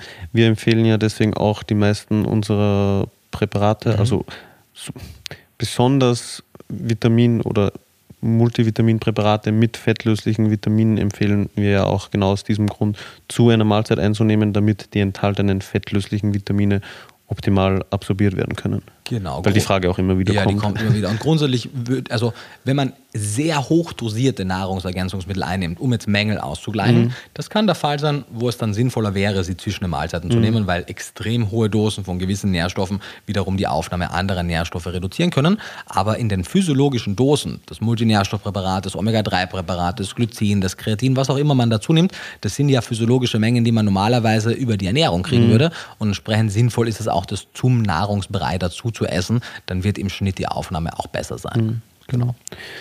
Hast du hier sonst noch was dazu? Oder das war es eigentlich. Kurz und knapp, nicht zu fettarm essen, auf die Fettqualität achten. Vielleicht ergänzend, die, die Fachgesellschaften sagen ja, man sollte nicht mehr als 10% der Energie aus gesättigten Fettsäuren mhm. zu sich nehmen. Das kann man in einer veganen Ernährung und in den meisten pflanzlichen Ernährungen muss man den Fokus gar nicht beachten, weil mit der Ausnahme von exotischen Ölen wie Palmkernöl und Kokosöl und Kakaobutter. Hat Wobei das ja in einigen Produkten drinnen steckt. Das stimmt, aber nicht in so einer großen Menge, dass wenn man sich insgesamt ausgewogen ernährt, dass das wirklich zum Problem werden könnte. Im Vergleich zur Mischkost, wo die allermeisten tierischen Produkte, wenn sie fettreich sind, einen großen Anteil an ja, voll, Fetten voll. haben. Ich meine nur, also man ist kann jetzt nicht, sie auch vegan, ja, chunkig. Also man, man, muss jetzt nicht Kokosöl als, mhm. als Kokosöl kaufen, um Kokosöl zu konsumieren. Das meine ich eigentlich stimmt. primär damit. Palmfett ist ja auch in vielen Aufstrichen Genau. alles Mögliche drin. Oder in das stimmt. Aber man veganem Käseersatz und so. Also Voll, voll, da voll. lohnt es sich schon mal einen Blick auf das Label zu das, werfen. das auf jeden Fall, ja. Genau, also diese Grenze sollte man einhalten, die 10% der Fette maximal in Bezug auf die Energie aus gesättigten Fettsäuren.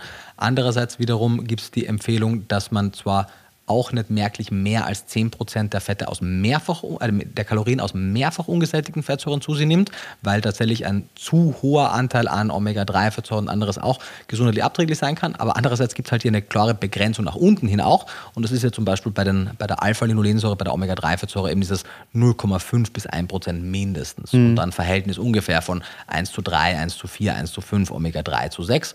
Auch das kann man im Video dann nochmal nachhören, wenn man sich das angucken möchte. Und der Rest, der große Teil, der größere Teil der Ernährungsweise sollte in Bezug auf die Fette halt aus den einfach ungesättigten Fettsäuren kommen. Die sind so ein bisschen das Beste beider Welten. Die sind gesundheitsförderlich, die sind hitzestabil, da gibt es nach oben hin eigentlich keine wirkliche Begrenzung. Und. Ja.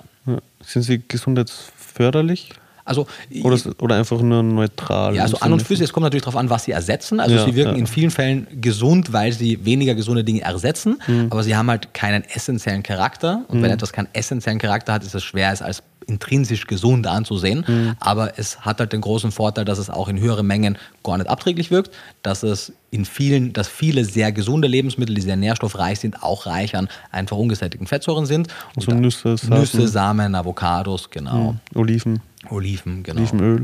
Olivenöl, genau. Ja, okay. Genau, Wunderbar. das war eigentlich die einzige Ergänzung. Also äh, man, man sieht ja, wir werfen mit ganz vielen Zahlen und Prozenten und Verhältnissen um sich und ich kann mir auch noch erinnern, hätte ich das vor zehn Jahren gehabt, wo man denkt so, wa, wa, bitte was? wie soll man das jeweils in der Ernährung inkludieren? Wenn man aber sehen würde, wie wir essen, so wir halten das halt alles ein und das ist aber kein, oder fast alles zu 99 Prozent ein, aber es ist jetzt überhaupt kein Act im Alltag, wenn man aber ein bisschen in der Routine drin ist. Vielleicht sollten wir mal eine Folge machen, wo wir so ungefähr so einen durchschnittlichen Tag von uns äh, beschreiben und sagen, warum wir das essen. Und dann wird man wahrscheinlich eben auch, wie du gerade gesagt hast, sehr schnell merken, dass es nicht so kompliziert ist und dass wir eigentlich relativ normal essen, würde ich jetzt mal sagen. Ja, ja, vielleicht machen wir das sogar besser in Videoform, damit die Leute auch sehen, was wir essen, aber wir können auch eine Podcast-Folge, wir können das beides machen. Hört Ja, voll. die Küchengeräusche. Ja. Äh, ja, du, wenn euch das interessiert, gerne äh, eine Bewertung Im nächsten- abgeben für den Podcast und wenn wir genug Bewertungen haben, dann gehen wir Bei, bei, ja. Oder bei YouTube kommentieren. ja, irgendwann wird es wieder einen Sticker geben und genau, dann kann man uns das ja beim Benny in der Story. wissen lassen. Regel Nummer 5, Jawohl. Mineralstoffabsorption optimieren. Jawohl. Das klingt komplex. Ja, das ist ein gutes Beispiel. So eine Regel wird man jetzt in einer Mischkost nicht brauchen, in der veganen, vollwertigen Ernährung halt schon. Weil es eben Unterschiede gibt in der Bioverfügbarkeit, also einer prozentualen Absorption von Mineralstoffen aus tierischen Quellen im Vergleich zu pflanzlichen. Die meisten tierischen Quellen in Bezug auf Eisen, Zink, Selen etc. sind ziemlich hoch bioverfügbar und in den meisten Fällen stecken in jenen sehr vor allem Eisen und Zink und Kalziumreichen pflanzlichen Lebensmitteln Stoffe drin, die zwar an und für sich in der richtigen Menge überhaupt nicht gesundheitlich abträglich sind, manchmal sogar zuträglich sind, die aber quasi diesen Haken haben, dass sie mit gewissen Mineralstoffen binden können und deren Absorption minimieren. Das bekannteste Beispiel ist die Phytinsäure. Phytinsäure, Inositol, äh, Phosphate, das heißt, das im Prinzip, also ein, ein relativ komplexes Molekül aus Inositol, das ist ein vitaminähnlicher Stoff, plus äh, Phosphor. Inositol, äh, sind auch die Hauptspeicherform von Phosphat in der Pflanze.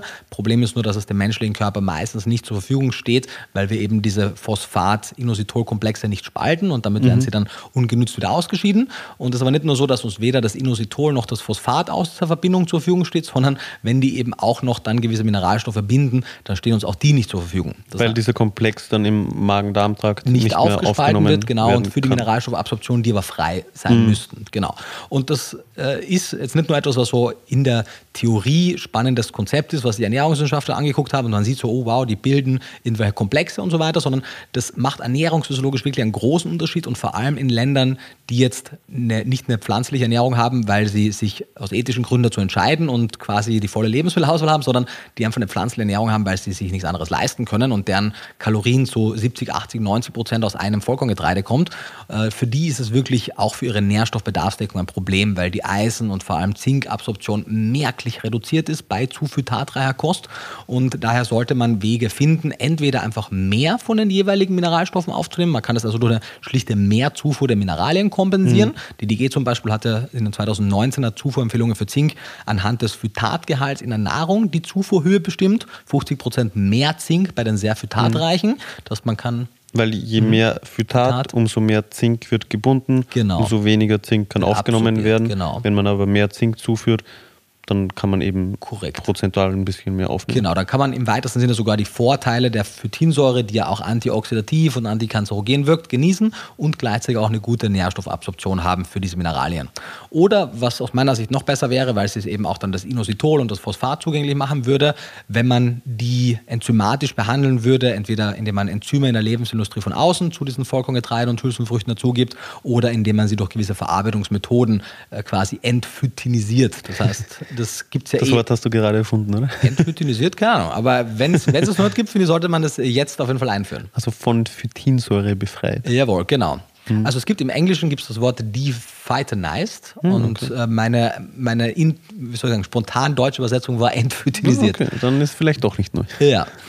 Ähm, und Sprich mhm. zum Beispiel durch, also du meintest enzymatisch, also mhm. Äh, beispielsweise durch Keimen oder? Also die, die Zugabe von externen Enzymen wäre wirklich einfach ein lebensmitteltechnischer Schritt. Das heißt, man gibt wirklich Enzyme bei, bei der mhm. Lebensmittelverarbeitung und die wiederum äh, spalten dann diese Phytatkomplexe. Wobei die Enzyme ja oft auch schon im jeweiligen Lebensmittel drinnen genau, sind. Genau, oder? das wäre so, es gäbe noch eine zweite mhm, Variante. Okay. Man kann sogar diese Enzymprozesse zum Leben erwecken, indem man das Getreide keimt oder bakterielle Fermentation durchführen, weil auch gewisse Bakterien diese mhm. Enzyme mhm. haben. Das heißt, bei der Sauerteigführung oder beim Keimen von Getreide oder oder da passiert das. Da passiert das mhm. eh auch schon, genau. Und wenn wir da mehr Fokus darauf legen würden oder die Lebensindustrie das tun würde, hätten wir auch eine deutlich bessere Bioverfügbarkeit der Mineralstoffe. Bis es soweit ist, gibt es eben Tipp Nummer 5 oder Regel Nummer 5, die Mineralstoffabsorption optimieren. Das heißt, wir legen einen expliziten Fokus darauf, gewisse Nährstoffe regelmäßig zu unseren Mahlzeiten zu inkludieren, die die Absorption verbessern. Einige hat man sicher schon mal gehört. Man weiß, dass Vitamin C, die Ascorbinsäure, die Eisenabsorption hemmt, äh, steigert. Und zwar in so einem starken Maße, dass auch die hemmende Wirkung der Phytinsäure überkommen werden kann mhm. damit. Das wäre ein Beispiel. Oder man weiß auch, dass eine insgesamt proteinreichere Ernährung aufgrund des Schwefels, weil generell Schwefel auch in schwefelhaltigen Substanzen wie Zwiebel und Knoblauch die Aufnahme verbessert. Das heißt, genügend Protein, eben diese schwefelhaltigen Substanzen aus Zwiebel und Knoblauch und anderen. Sorry, was hat jetzt das Protein mit dem Schwefel zu tun? Äh, Protein hat ja auch einige, also es gibt ja vor allem schwefelhaltige Aminosäuren, die mhm. besonders schwefelreich sind und die stecken ja in den Proteinen drin. Gibt es da einige? Also bei also den essentiellen ist es... Methionin achso, okay. Zwei, genau. Bei den nicht essentiellen Aminosäuren, mhm. weißt du, ob es da auch eine... Also ich, oder ich habe einmal eine, eine Übersicht gesehen von den Strukturen aller Aminosäuren und mir ist Schwefel nur bei zwei aufgefallen, okay. eben bei Cystein und Methionin. Und hängt dann aber die absorptionsfördernde Wirkung der Aminosäuren oder der Proteinzufuhr eben mit dem Schwefel zusammen? Oder also der Schwefel in den schwefelhaltigen Aminosäuren das. hilft definitiv, es noch einmal zu boosten. Ob mhm. es der einzige Grund ist, weil du hast ja in, in, quasi jedem Protein auch einen gewissen Anteil an schwefelhaltigen Aminosäuren. Mhm. Mir ist es keine Untersuchung bekannt, die guckt, wenn wir sämtliche schwefelhaltigen Aminosäuren exkludieren, hat das Protein an und für sich auch mhm. noch irgendeinen anderen Effekt. Ich würde sagen schon, weil gewisse, weil, weil Proteine beziehungsweise gewisse, gewisse Teile von den Proteinen, also gewisse Peptide zum Beispiel, können ja auch Bindungspartner von Mineralien werden und mhm. können mit denen dann chelatisieren, also Chelate bilden. Mhm. Und wenn natürlich so ein Peptid zum Beispiel dann mit einem Mineral einen Chelatkomplex bildet in, im Verdauungstrakt, dann kann natürlich die Phytinsäure dann nicht mehr anbinden und damit schützt es das auch ein Stück mhm. weit. Also einer der, der Vorteile von zum Beispiel gewissen Peptiden ist es, dass sie einfach Bindungspartner mit den Mineralstoffen werden und so vor dem Kontakt mit der Phytinsäure schützen. Mhm. Genau, dasselbe ist auch mit den organischen Säuren so. Also gewisse organische Säuren, Zitronensäure oder Essigsäure oder ähnliche, Apfelsäure, Apfelsäure mhm. genau, machen genau dasselbe. Die binden und, und formen mhm. sozusagen dann Bindungspartner mit den Mineralstoffen und dadurch werden sie nicht mehr von der Phytinsäure hm. angegriffen. Genau. Und ja, ansonsten äh, Beta-Carotin. In den, sorry, in den Alltag überführt? Mhm. Oder, nee, sag genau, gerne davor noch die... Ja, was genau, heißt das genau. im Alltag? Mhm. Genau, Beta-Carotin ist ein sekundärer Pflanzenstoff, der ebenfalls aufnahmefördernd wirkt und natürlich eben alle Varianten, die die Phytinsäurekonzentration reduzieren. Jede Art des Erhitzens, des Keimens, des Fermentierens. Mhm. Also Zubereitungsmethoden. Zubereiten, genau. Und was das bringt uns eigentlich schon zum Alltag? Genau, also wir, es hat einen Grund, warum Also man kann natürlich Salate und gewisse Dinge gerne roh essen. Ein gewisser Rohkostanteil ist super fein, aber gekochte Nahrung hat eine ganze Reihe an Vorteilen. Unter anderem werden gewisse Lebensmittel erst dann genießbar, mhm. vor allem Hülsenfrüchte und Getreide. Und dadurch wird eben zum Teil eben auch so ein Stück weit eine Externalisierung des Verdauungsvorgangs vorgenommen, unter anderem auch eine Verbesserung der Bioverfügbarkeit gewisser Mineralien. Und alles andere steckt in der ausgewogenen Kost eh drin. Wenn wir viel frisches Obst und Gemüse essen, da ist Vitamin C genug drin. Wunderbar. Wenn wir genügend Hülsenfrüchte und Nüsse und Ölsaaten essen, haben wir genügend Proteine drin. Wenn wir buntes Obst und Gemüse essen, gibt es ja auch eine Regel, die wir noch besprechen, den Regenbogen rauf und runter essen, dann werden wir unterschiedliche sekundäre Pflanzenstoffe bekommen, wie zum Beispiel Beta-Carotin. Wunderbar.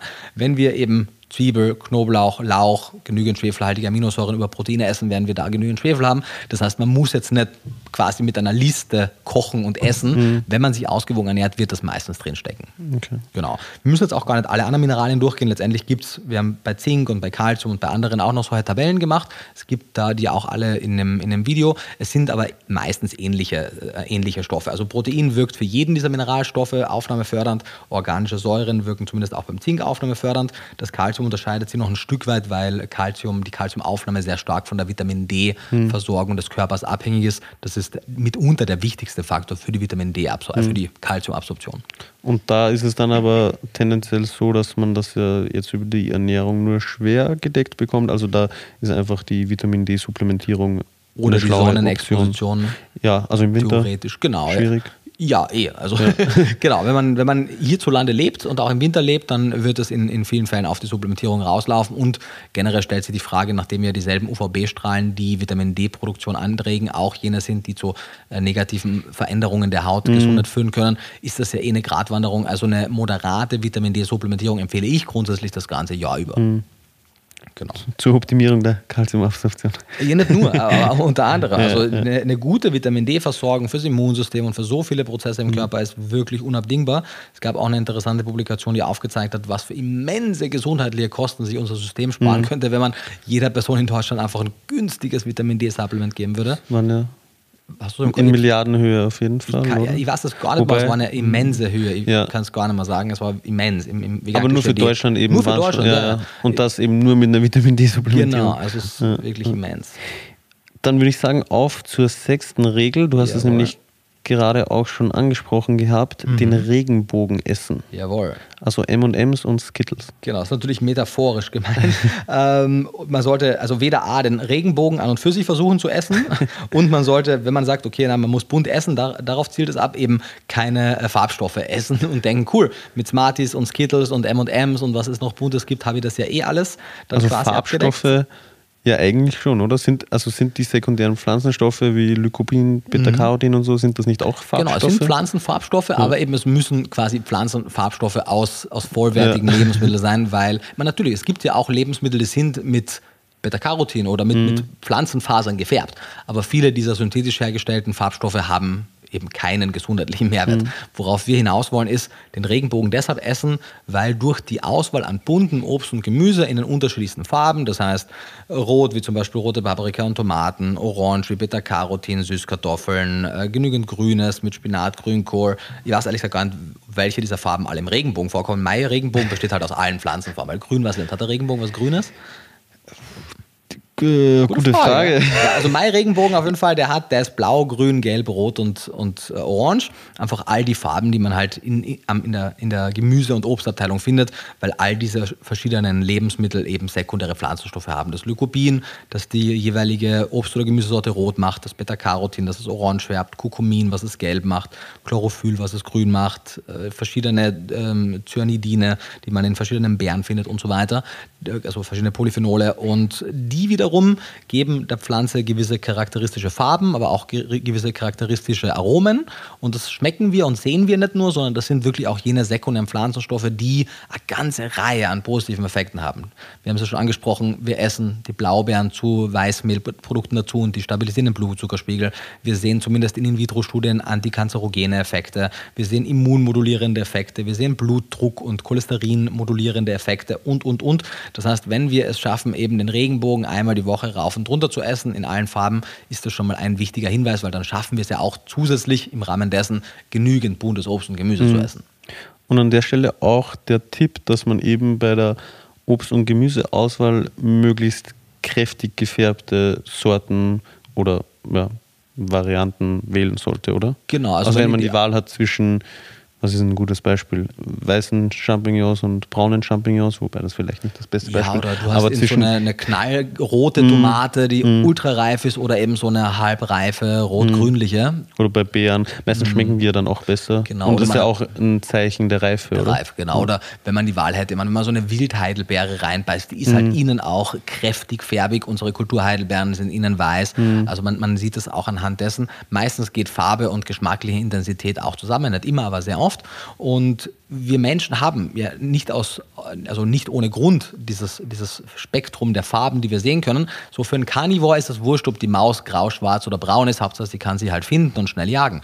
Der Mensch wiederum musste ja durch seine, durch seine Farbeindrücke auch entscheiden können, ist jetzt die jeweiligen Dinge, die wir essen oder nicht essen, sind die reif oder nicht reif, weil sich ja im Laufe des Reifungsprozesses auch die Farben verändern. Und daher haben wir auch eine Vorliebe für buntes Essen. Die Lebensindustrie trinkt uns ein bisschen aus, indem sie uns dann eben bunt, bunte Skittles und Smarties gibt. Aber wir wollen wirklich gucken, dass wir einen möglichst bunten Warenkorb regelmäßig zu uns nehmen. In Bezug auf Obst und Gemüse. In Bezug auf Obst und Gemüse, genau, du sagst es. Sonst noch was? Das war also ein kurzer Tipp oder? eigentlich. Einfach, es Das gibt, passt eh gut, weil wir sind ja auch schon über eine Stunde, gell? ja, Genau, genau. Aber jetzt können wir es auch, den nächsten Tipp können wir auch kurz halten. genau, nämlich Regel Nummer 7, klug salzen. Das halten wir deswegen kurz, weil wir ja in der letzten Folge zum Thema Kaliumsalz bzw. Herz-Kreislauf-Erkrankungen schon ausführlich darüber gesprochen haben. Natriumchlorid, genau, alles besprochen haben. Magst du es trotzdem vielleicht noch mal kurz zusammenfassen? Gerne, genau. Also wenn es wirklich interessiert, würde ich sagen, also für mich persönlich war es eine der spannenderen, also ich finde alle Folgen grundsätzlich spannend, sonst würden wir sie nicht machen, aber Die einzig spannende Folge Nee, nee, die waren alle Spaß, super. ja. Aber ich fand die halt wirklich sehr spannend, weil es auch einiges besprochen wurde, was auch, glaube ich, für Leser äh, meiner bisherigen Bücher und so ein bisschen neuer war, weil ich es Mhm. in der Tiefe ja gar nicht einmal so lang zum ersten Mal erst publiziert habe. Das heißt, wenn so interessiert, das gerne im Detail durchlesen. Letztendlich ist die Regel klug salzen natürlich gerne dem, dem Wunsch nach salzigen Geschmäckern ein Stück weit nachgeben, weil dieser evolutiv geprägte Geschmackssinn und die Vorliebe für Salziges kam auch nicht von ungefähr. Natrium und Chlorid, die Bestandteile des Salzes, sind lebensnotwendige Mineralstoffe. Aber dieser Überschuss, vor allem an Natrium, durch diese viel zu salzreiche Ernährung, ist eben in westlichen Ländern der Nummer eins Risikofaktor für unsere Gesundheit. Also Ernährung spielt in Deutschland den größten Risikofaktor für unsere Gesundheit und innerhalb der Ernährung ist ein zu hoher Salzverzehr eben der Hauptrisikofaktor. Zeitgleich mit auch einer zu geringen Kaliumzufuhr. Kalium, Natrium sind so ein bisschen Gegenspieler. Und in der Podcast-Folge besprechen wir eben ein bisschen was Historisches, woher das kommt, warum das evolutiv so geprägt ist, was es für Möglichkeiten gibt. Und die Quintessenz am Ende des Tages ist es, wenn möglich, vor allem den Anteil an hochverarbeiteten Lebensmitteln ein Stück weit zu reduzieren, weil ungefähr 80 Prozent des Salzes, das wir zu uns führen, über hochverarbeitete Lebensmittel kommt. Eher am Teller als im Kochtopf zu salzen, das heißt lieber ein bisschen nachzusalzen, weil solange das Salz an der Oberflächenstruktur unserer Gerichte ist, schmecken wir es intensiver und andererseits dann zusätzlich halt möglichst viel vollwertige, kaliumreiche pflanzliche Lebensmittel essen, weil je mehr Kalium wir zu uns nehmen, desto mehr Natrium vertragen wir auch. Gerne auch mit so Dingen wie Misopaste oder Sojasauce salzen, weil hier eben durch die sekundären Pflanzenstoffe aus der Stoff, durch die sekundären Pflanzenstoffe in der Misopaste ein Stück weit auch die negativen Effekte der hohen Natriumzufuhr kompensiert werden. Und ein äh, Weg, der aus meiner Sicht auch, was jetzt die Public Health Goals angehen würde, klug und sinnvoll wäre, wäre eine weitere Verbreitung von äh, sogenannten Kaliumsalzen oder Blutdrucksalzen, kann man die auch nennen, die eben einen Teil des Natriumchlorids durch Kaliumchlorid austauschen. Der Aufhänger war ja, dass jetzt auch bei Watson seit kurzem ein kaliumreiches Salz äh, verfügbar ist. Deswegen haben wir die Folge gemacht, um, um das nochmal zu besprechen. Und dadurch, dadurch könnte man eben schaffen, etwas, also mit ausreichend salzigen Geschmäckern, mehr Kalium, weniger Natrium zuzuführen und könnte damit einem der größten Risikofaktoren für unsere Gesundheit entgegenwirken. Und auch noch wichtig, viele Gewürze und Kräuter verwenden, um Mhm. Genau, einfach genau. abseits vom salzigen Geschmack Genau. andere Geschmäcker oder ja, generell einen, einen leckeren Geschmack zu erzeugen, weil oft greift man ja auch nur auf Salz zurück, weil es ein bisschen langweilig schmeckt und Mhm. Genau, das dann genau. irgendwie so der Quick Fix ist. Aber wenn man mit diversen Gewürzen, Gewürzmischungen Mhm. und so weiter arbeiten würde, dann ist das ja oft überhaupt nicht notwendig. Du sagst es. Großartig, genau, im Detail, wie gesagt, in der letzten Folge. Jawohl. Also wenn man da noch viel mehr dazu hören möchte und auch eben zu dem Hintergrund mit den Also in der Herzkreislauf. vorletzten Folge, oder? Weil das ist ja Folge 10 und Folge 8 ist ja Kaliumsalz, oder? Nee, Folge 9. Folge 9, ah, ja, stimmt. Ja. Genau.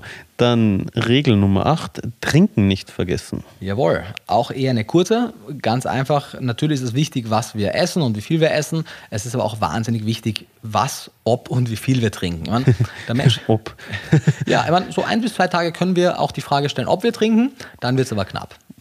Also während der menschliche Körper ja bis zu 40 Tage und länger in der Theorie ohne Nahrung auskommen kann, versterben wir nach wenigen Tagen nicht zu trinken. Also verdursten tut man deutlich schneller als verhungern.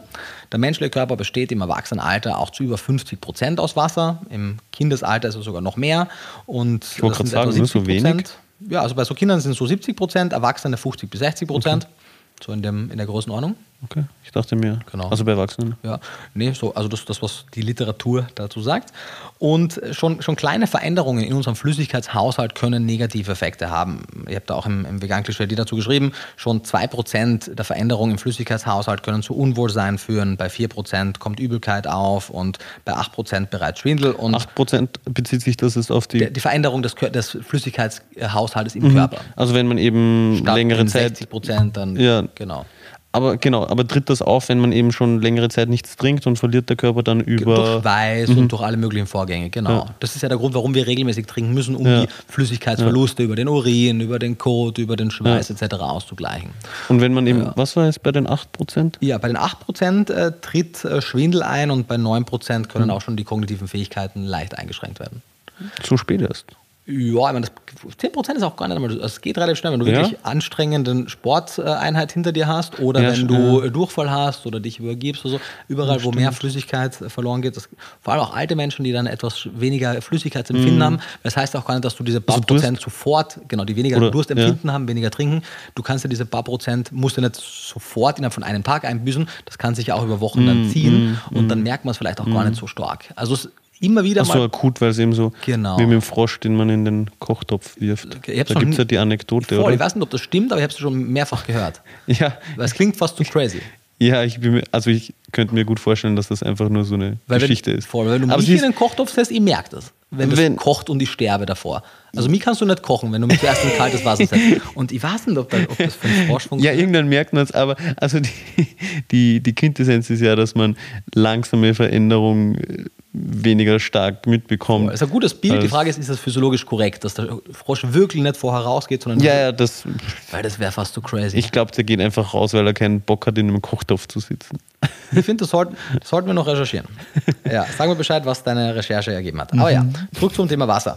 Ähm, es gibt natürlich auch einiges an epidemiologischen Daten, die eben zeigen, dass jene Leute, die mehr trinken, und das sind auch gar nicht so große Mengen, zum Beispiel, wenn wir in großen epidemiologischen Studien die Leute kategorisieren, prospektiv oder auch retrospektiv, beides gibt es, in die Kategorie, die äh, pro Tag fünf oder mehr Gläser Wasser trinken, im Vergleich zu denen, die zwei Gläser oder weniger trinken, etwa halb so hohes Risiko für äh, Herz-Kreislauf-Todesfälle. Also wirklich großer Unterschied. Fünf oder mehr zu zwei oder weniger. Ein Glas Wasser sind hier was? 300, Zwei, 400? 300 Milliliter, Zwei, drei, genau. okay. Mhm. Und das heißt, das macht wirklich einen großen Unterschied, vor allem auch in den, in den Morgenstunden. Also langfristig auch einfach, oder wie? Ja, genau. Also Ja, das ist eine, okay. Mhm. eine Studie, wo man Leute über, über viele Jahre hinweg vergleicht und dann entweder prospektiv oder retrospektiv Mhm. deren äh, Getränkegewohnheiten analysiert. Und wie viel sollte man trinken? Äh, Literatur geht von etwa 35 Milliliter pro Kilogramm Körpergewicht aus. Genau, dann, weil wir kennen nicht genug Zahlen. Die, man muss dazu aber einschränkend sagen, dass das der Gesamtflüssigkeitsbedarf ist. Und ungefähr ein Drittel des Flüssigkeitsbedarfs decken wir ja schon über die Nahrung. Je mehr frisches Obst und Gemüse wir essen, desto mehr wird da auch schon Wasser in den Lebensmitteln sein. Je mehr hochverarbeitetes, gebackenes wir essen, wo dann ja viel Flüssigkeit auch durch die Hitzeeinwirkung verloren gegangen ist, desto mehr werden wir trinken. Im Schnitt ist das eben, wenn wir jetzt so eine 60 Kilogramm Person nehmen würden als Beispiel, dann wäre das so ungefähr gute 2 Liter, ungefähr 700 Milliliter, also ein Drittel hätte sie ja bereits über die Nahrung, ungefähr so 1,4, 1,5 Liter wird sie dann trinken. Für jede Stunde Sport extra natürlich noch ein bisschen mehr, um die Verluste zu kompensieren. Genau, sprich, das wäre, denke ich, auch nochmal wichtig zu betonen. Eben wenn man Sport macht, sollte man logischerweise mehr trinken. Wenn es draußen besonders heiß ist, sollte Ja. man mehr trinken. Im Alter sollte man generell darauf achten, ausreichend zu trinken, weil es ja eben sein kann, dass man da eher mal drauf vergisst, weil man nicht mehr so das starke Durstempfinden hat. Genau. Wenn man erkrankt ist, Durchfall hat oder so Oder schwitzt oder während der viel schwitzt, sollte man genau. auch auf jeden Fall immer genügend trinken, auch, weil da ist es ja dann auch oft so, dass man keinen Hunger und keinen Durst hat. Voll, voll. Ja. Genau, und man sollte natürlich auch aufpassen, wenn man sehr viel Sport treibt, sehr viel schwitzt, verliert man natürlich nicht nur Flüssigkeit mhm. über den Schweiß, sondern auch Elektrolyte, also Mineralstoffe, dass man entweder einfach ja, elektrolytreich, also mineralstoffreich ist oder das halt andererseits anreichert. Kann man dann, verträgt man dann mehr Salz? Salz natürlich. Weil man eben auch mehr genau. Natrium ausscheidet? Genau, genau. Mhm. Ja. Das ja, haben wir letzte Folge, glaube ich, gar nicht gesagt. Das kann gut sein, ja, das stimmt, das stimmt. Wobei bei den 10 Gramm, die im Durchschnitt ein Mann in Deutschland isst, muss der schon sehr viel schwitzen, dass er sagt, jetzt kann ich mir noch mehr Salz genehmigen. Also, also von daher würde ich das gar nicht zu, zu sehr strapazieren, mhm. aber ja. Und von der Getränkeauswahl her, klar, äh, Wasser sollte die, die Hauptquelle für Flüssigkeit sein. Das muss jetzt nicht irgendwie linksdrehend, rechtsdrehend vitalisiert sein, das muss einfach sauberes H2O sein. Ähm, also, also hilft das nicht? Äh, zumindest nach allen wissenschaftlichen Messmethoden, die wir haben, scheint es nicht zu helfen. Also ich bin ja offener Kerl, so, zeigen mir, dass dein vitalisiertes Wasser irgendwas macht, was man wirklich auch reproduzieren kann, was einen physiologischen Effekt hat. Äh, bis jetzt hatten wir noch keine Untersuchung, das zeigen können. Wir wollen einfach sauberes H2O mhm. haben. Ja. Und ansonsten natürlich ungesüßte Tees, Kaffees, äh, im weitesten Sinne, aber natürlich auch alles mit hohem Flüssigkeitsanteil wie Pflanzendrinks, äh, Green Juices, alles können wir in die Flüssigkeitsbilanz mit reinrechnen, mhm. aber der große Teil sollte im Wasser sein. Man könnte auch, wenn man das zu langweilig ist, Infused Water machen, das heißt ein paar Kräuter oder ein paar äh, Früchte reingeben, das über Nacht ziehen lassen. Grundsätzlich, bevor man jetzt anfängt, Softdrinks zu trinken, spricht auch nichts dagegen, irgendwelche mit Süßstoff gesüßten Sirupe zu nehmen oder so. Untersuchungen zeigen, zumindest ist das, was wir bis jetzt wissen, dass selbst der Austausch von Wasser durch solche äh, mit Süßstoff gesüßten Getränke keine negativen Effekte auf die Gewichtsentwicklung und, und das langfristige Risiko für Diabetes und so hat. Das Einzige, was noch so ein bisschen unklar ist, und da machen wir vielleicht eh noch eine Folge drüber, mhm. was die Auswirkungen auf das Mikrobiom sind, wie das zu bewerten ist, weil da ist einfach, das ist ein wahnsinnig komplexes Thema. Daher Süßstoffe da noch mit einer kleinen Fragezeichen. Mhm. Also generell auch in der Wissenschaft noch mit einem Fragezeichen. Ja, ja genau, genau. Ähm, aber was ziemlich deutlich ist, wenn man zuckerhaltige Softdrinks oder zuckerhaltige Speisen durch süßstoffhaltige Speisen oder Getränke austauscht, dann hat das in allen Fällen einen Vorteil. Mhm. Die Frage ist, wo sind die Grenzwerte, beziehungsweise warum reagieren gewisse Individuen sensibler mit einer Darmflora-Veränderung als andere. Da muss man einfach noch ein bisschen mehr, hm. mehr Kenntnis äh, dazu gewinnen. Genau. Und gegebenenfalls auch dann individuell gucken, oder? Genau, genau. Weil das kann man ja weder in die eine noch in die andere Richtung über den Kamm scheren. Richtig, genau. Aber vielleicht kann man es irgendwann ein Stück weit zumindest quasi Leitlinien aufstellen, die für die allermeisten Menschen mhm. gelten, im Sinne von, wenn du die und die Ernährungsweise hast oder die und die Risikofaktoren, dann tritt das und das ein. Aber auf so einer Metaebene sind wir nach meinem Verständnis noch mhm. nicht. Genau. Ja, that's it. Hier mit Regel 8. Ja, wie sieht es mit Alkohol aus? nee, ja. Spaß, hatten wir schon öfters angesprochen. Genau, also, sollte genau, also in der Schwangerschaftsstillzeit natürlich gibt es keine sichere Menge an Alkohol. Mhm. Ansonsten gibt es theoretisch von den Fachgesellschaften weil, Grenzwerte. Ja, weil, weil du meintest ja Elektrolyte, wenn man viel schwitzt. Ja, also alkoholfreies Bier ist ziemlich elektrolytreich. Ja. ja, ja. Alkoholfreies Bier ist generell ein nices Getränk. Hm. Ja. So, ja, stimmt. Wenn man da Bock drauf hat, was Gerstensaft, weißt du? Gerstensaft. Oder Weizensaft, je nachdem, was du trinkst. Voll, voll. Ja. Irgendwas habe ich mir auch gerade noch gedacht. Hm, Elektrolyte, fällt mir gerade nicht ein. Ah, Suppe. Ja, genau. Ist ja eigentlich das perfekte Krankheitsessen genau, hat, ist ja auch Zufall, dass man oder? Leuten, wenn sie krank sind, voll, eine Suppe oder? bringt. Eben, ja. genau, ist leicht verdaulich. Äh, wenn es jetzt, also klassischerweise ist es ja so Hühnersuppe oder Rindsuppe bei aller Ethik muss man auch sagen, ja, wenn man so richtig viel Knochen auskocht und Fleisch auch auf, äh, auskocht, da steckt auch einiges an Nährstoffen mhm. in der mhm. Suppe dann drin. Und genau, es hat einen hohen Flüssigkeitsanteil, es ist leicht verdaulich, je nachdem, was die Einlage drin ist. Also, Bringt auch ein bisschen Elektrolyte? Ja, auf jeden Fall, klar. Ja. Was ja eben gesalzen ist. Ja, ist gesalzen. Ja. Und das steckt, also du kochst ja da alles Mögliche raus. Aus mhm. den, wenn du eine Suppe richtig lang kochst, den Knochen auskochst, da steckt alles Mögliche an Nährstoffen drin. Mhm. Ja.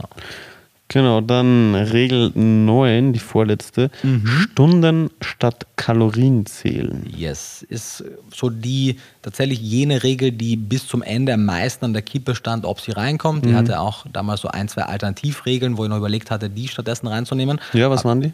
Weißt du das noch? In dem Moment, wo ich es gesagt habe, habe ich es äh, überlegt. Ich hatte es mir vor nicht allzu langer Zeit einmal zusammengeschrieben, weil ich kurz überlegt habe, ob ich das aktualisieren sollte. Mhm. Ich kann nochmal nachgucken, wenn du mich daran erinnerst, kann ich es für nächste Woche vorbereiten. Mhm.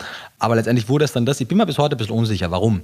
Die Datenlage ist schon gut und überzeugend zu dieser Thematik. Ja, also vielleicht, mhm. was genau ist damit überhaupt gemeint? Genau, wollte sagen, also, Datenlage also, ist grundsätzlich äh, schon okay. äh, ganz überzeugend, dass es eben nicht nur einen Unterschied macht, was wir essen, sondern eben auch ein Stück weit, wann wir essen. Und darauf will diese Regel äh, abzielen, dass man natürlich am Ende ist eine von den Regeln, wo man sagt, das ist sehr plakativ. Natürlich sollte man seine Kalorien auch im Auge behalten, ist eine eigene Regel, Auge auf die Kalorien. Aber weil man ja oft sagt, man sollte Kalorien zählen, naja, vielleicht sollte man Stunden zählen, weil sowohl die Abstände zwischen den Mahlzeiten als auch der Verzehrszeitpunkt unterschiedlicher Mahlzeiten in Studien einen Einfluss darauf hat, wie unser Organismus mit gewissen Stoffen aus der Nahrung umgeht. Das ist so ein bisschen das Ding.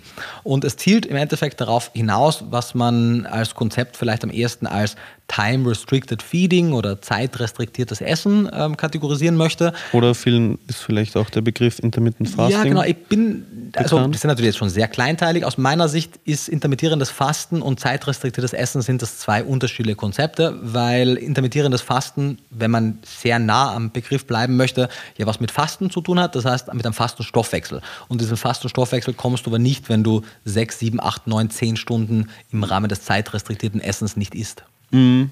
Ab wann kommt man da circa hin? Weil, also ich kenne es eben vom Begriff her, mhm. also der wird meines Wissens nach oft so gebraucht, dass man zum Beispiel das 16-8 mhm. macht, also 16 genau, also Stunden wird pro oft Tag. verwendet. Aus meiner Sicht ja. ist es ein bisschen ungenau, aber man muss Genau, aber nur nicht. eben, dass man vielleicht ja. auch... Genau, also wann man, in, wann man in sozusagen in den, den Fastenstoffwechsel kommt, in die Ketose, kommt natürlich sehr darauf an, wie hoch sind die Kohlenhydratspeicher gefüllt, generell was ist die letzte Mahlzeit, äh, wie hoch ist die Muskelmasse, das heißt damit einhergehend die Speicherkapazität, aber auf jeden Fall innerhalb dieser 8 bis 10 Stunden mhm. kommt man da nicht rein. Okay. Nach einem, ich würde mal sagen, nach einem Tag ist man ziemlich sicher drin und irgendwann zwischen am halben Tag und am Tag irgendwo wird es dann bei den meisten sein. Genau, nur was ich gerade mhm. eben meinte, also dadurch, dass der Begriff Intermittent mhm. Fasting öfters meines Wissens mit dem ja. in, in ja, Zusammenhang genannt wird oder der so beschrieben wird, mhm. ist es das eigentlich worüber du da schreibst, oder? Genau, also, also die meisten ist zumindest das, worüber ich schreibe, auch wenn ich der Meinung bin, es ist nicht 100% korrekt, würden die meisten Leute als intermittierendes Fasten Genau, kennen. genau. Ja. Also nur, dass man das, das eben mal richtig. gehört hat, dass, dass das ist, worüber du da schreibst mhm. und worüber wir es gerade reden, aber der Begriff Intermittent Fasting ist eben da eigentlich falsch, wird da falsch wenn man, verwendet. Wie sagt man, wenn man Korinthenkacker ist, was ich im Moment offensichtlich bin, genau. Weil am Ende des Tages, ja. weil wenn jeder weiß, was gemeint ist, wunderbar, aber ja. grundsätzlich würde ich sagen, kann man so genau sein und sagen, jede Art des Fastens ist erst, wenn der Körper in einen klassischen Fastenstoffwechsel mhm. kommt und das passiert mhm. beim zeitrestriktierten Essen nicht. Grundsätzlich ganz einfach gesagt, was ist das Konzept? Wir schieben die Mahlzeiten, die ja bei vielen Menschen quasi, wenn sie in der Früh aufstehen, wenige Minuten nach dem Aufstehen bis wenige Minuten vom Schlafengehen sich zieht, viele Snacks, viele Mahlzeiten, unkontrolliertes Essen, Snacken hin und her, dass man das ein bisschen strukturiert und sagt, man, man gibt dem Tag insgesamt ein bisschen Struktur, was ja auf vielen Ebenen gut ist, mhm. und man strukturiert auch sein Essen ein bisschen. Warum macht man das? Man macht das, weil man in mehreren, zuerst einmal Tierversuchen und dann später auch bei Untersuchungen am Menschen gesehen hat, dass es einen Unterschied macht, wann wir was essen. Soll heißen beispielsweise, es gibt einige Nagetierversuchen, bei denen man gesehen hat, dass trotz derselben Menge an Fütterung, also derselben kalorischen Fütterung, es zu einer unterschiedlichen Erhöhung des Körperfettanteils kommt, je nachdem, wann die Nagetiere ihre Futterdosis bekommen haben. Und zwar jene, die es in einer Zeit bekommen haben, die mit ihrem sogenannten zirkadianen Rhythmus übereingestimmt haben. Das heißt, die dann gegessen haben, wenn sie wach waren, normalerweise, wenn sie also nicht aus ihrem natürlichen Schlafrhythmus gebracht wurden. Die hatten eine geringere Körperfetterhöhung durch diese Ernährung als jene Ratten, die so ein bisschen wie, wenn Menschen jetzt Nachtdienst machen, die also entgegen mhm. ihrer zirkadianen Rhythmen essen.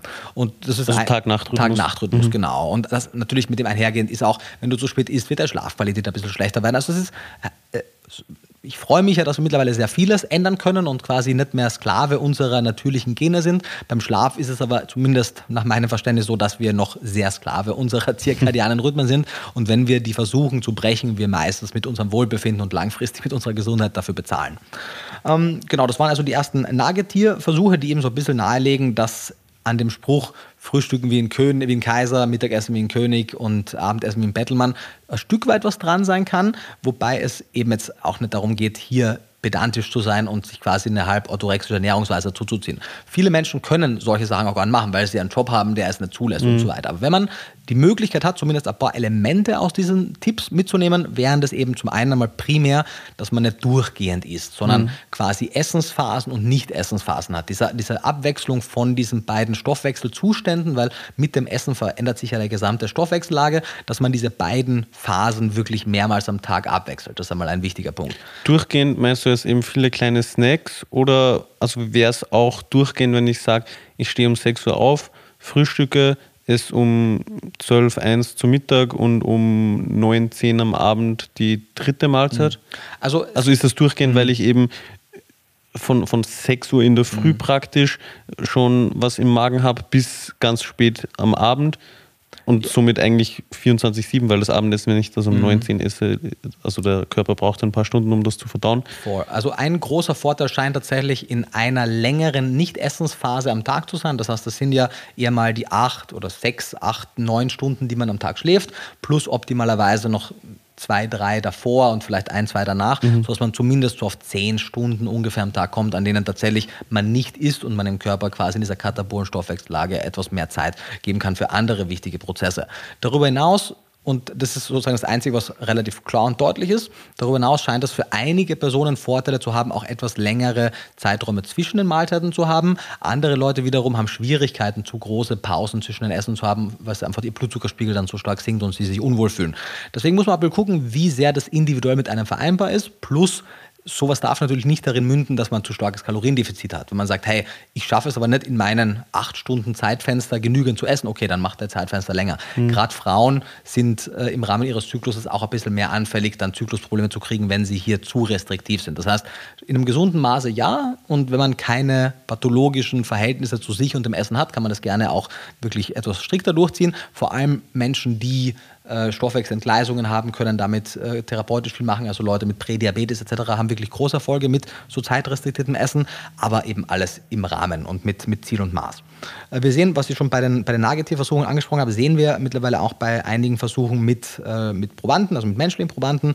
Auch hier hat man zwei Gruppen dieselbe, die, die gleich stark ausgeprägte Kalorienrestriktion gegeben. Der einzige Unterschied war, dass die eine Personengruppe die größte Hauptmahlzeit in der Früh aß, zum Frühstück, und die andere Mahlzeit und die andere Gruppe die größte Mahlzeit am Abend. Und trotz der gleichen Kalorienrestriktion verlor die Gruppe mit der größten Mahlzeit zum Frühstück mehr Gewicht. Mhm. Jetzt kann man natürlich sagen, okay, zwischen Frühstück und Abendessen gibt es ja vielleicht auch noch Mittagessen essen. Das heißt, wenn ich einfach in der Früh kein großer Esser bin, ich zum Beispiel könnte einfach nicht meine größte Mahlzeit in der Früh essen, möchte ich nicht, kann ich einfach nicht, weil ich habe da keinen großen Hunger, aber vielleicht dann eher zum Mittag. Das heißt, ein weiteres Learning wäre, wenn wir es schaffen, wenn es unser Alltag hergibt, dass wir den größeren Teil unserer Kalorienzufuhr um die Mittagszeit herum, also eher in der ersten Tageshälfte, mhm. irgendwo zwischen Frühstück und Mittagessen und weniger Richtung Abend hin ja. zu uns nehmen. Genau. Wenn man noch etwas daraus mitnehmen möchte, dass man eher in der Früh hin etwas mehr Kohlenhydrate isst, vor allem die etwas leichter verdaulichen. Also hat einen Grund, warum ein Marmeladebrot eher ein klassisches Frühstück ist als ein Abendessen, weil in der Früh eben nach einer längeren Nicht-Essensphase ist die Insulinsensitivität unserer Zellen etwas höher. Wir können also auch mit schnell verdaulichen Kohlenhydraten besser umgehen und am Abend möchten wir etwas Fett, Protein betonter essen. Aber erneut, das sind alles Tendenzen. Mhm. Gesunde Lebensmittel im Rahmen einer gesunden Ernährung sind mit jeglichem Makronährstoffverhältnis mhm. vertretbar am Abend. Aber so ein bisschen die Tendenz. Das geht natürlich auch so ein bisschen gegen das klassische mediterrane Essen, was ja viele Leute im Kopf haben, sehr spät, sehr viel essen. Ja, wobei selbst innerhalb dieser Gruppen man sieht, dass jene Leute, die noch deutlich später essen, tatsächlich negativere Effekte davon haben als jene, die etwas früher essen. Und in sehr vielen dieser mediterranen Ländern wird am Abend dann trotzdem relativ fett proteinbetont gegessen. Die haben aber Kohlenhydratbeilagen, aber was wir denken, die essen dann am Abend ultra viel Weißbrot und so, das ist eigentlich mehr so ein Touristending. Also das ist nicht das, was die mediterrane Ernährungsweise im Kern auszeichnet. Also die klassische. Genau, die klassische. Also das, was viele Leute als mediterrane Ernährung aus dem Urlaub kennen, mm. ist nicht das, was die mediterrane Ernährung so gesund macht. Mm. Genau. Und ja, du im Endeffekt, das waren halt so die wichtigsten Aspekte. Was man eben halt sieht anhand der Studien sind, dass sich bei Menschen die Schlafqualität verbessern kann, die Insulinsensitivität, der Blutdruck sich leicht reduzieren kann, das Gewicht sich besser und stärker verbessert, man den, äh, den IGF-1, den Insulin-like Growth Factor, Spiegel etwas reduzieren kann und so weiter und so weiter. Das hat eine Reihe an Vorteilen, aber eben erneut, vieles davon kommt aus präklinischen Studien, das heißt, ein bisschen mit Vorsicht zu genießen. Mhm. Okay. Genau. Dann lass direkt den zehnten Tipp beziehungsweise die zehnte Regel und somit den letzten Tipp machen. Jawohl. der lautet keine Angst vor Nahrungsergänzungsmitteln. Jawohl. Das sollte vielleicht heißen, eine gesunde Skepsis, aber keine Angst vor Nahrungsergänzungsmitteln, so würde ich wahrscheinlich heute nennen.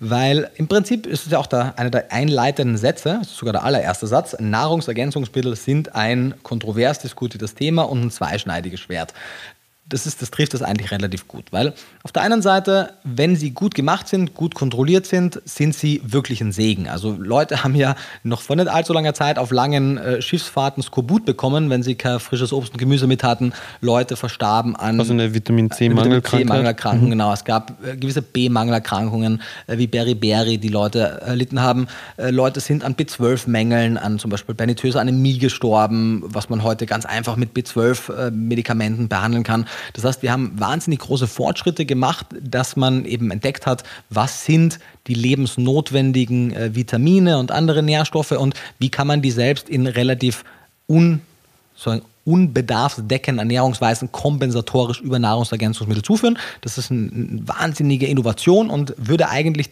Tür und Tor öffnen, dass wir die Gesamtbevölkerung sehr gut ernähren könnten.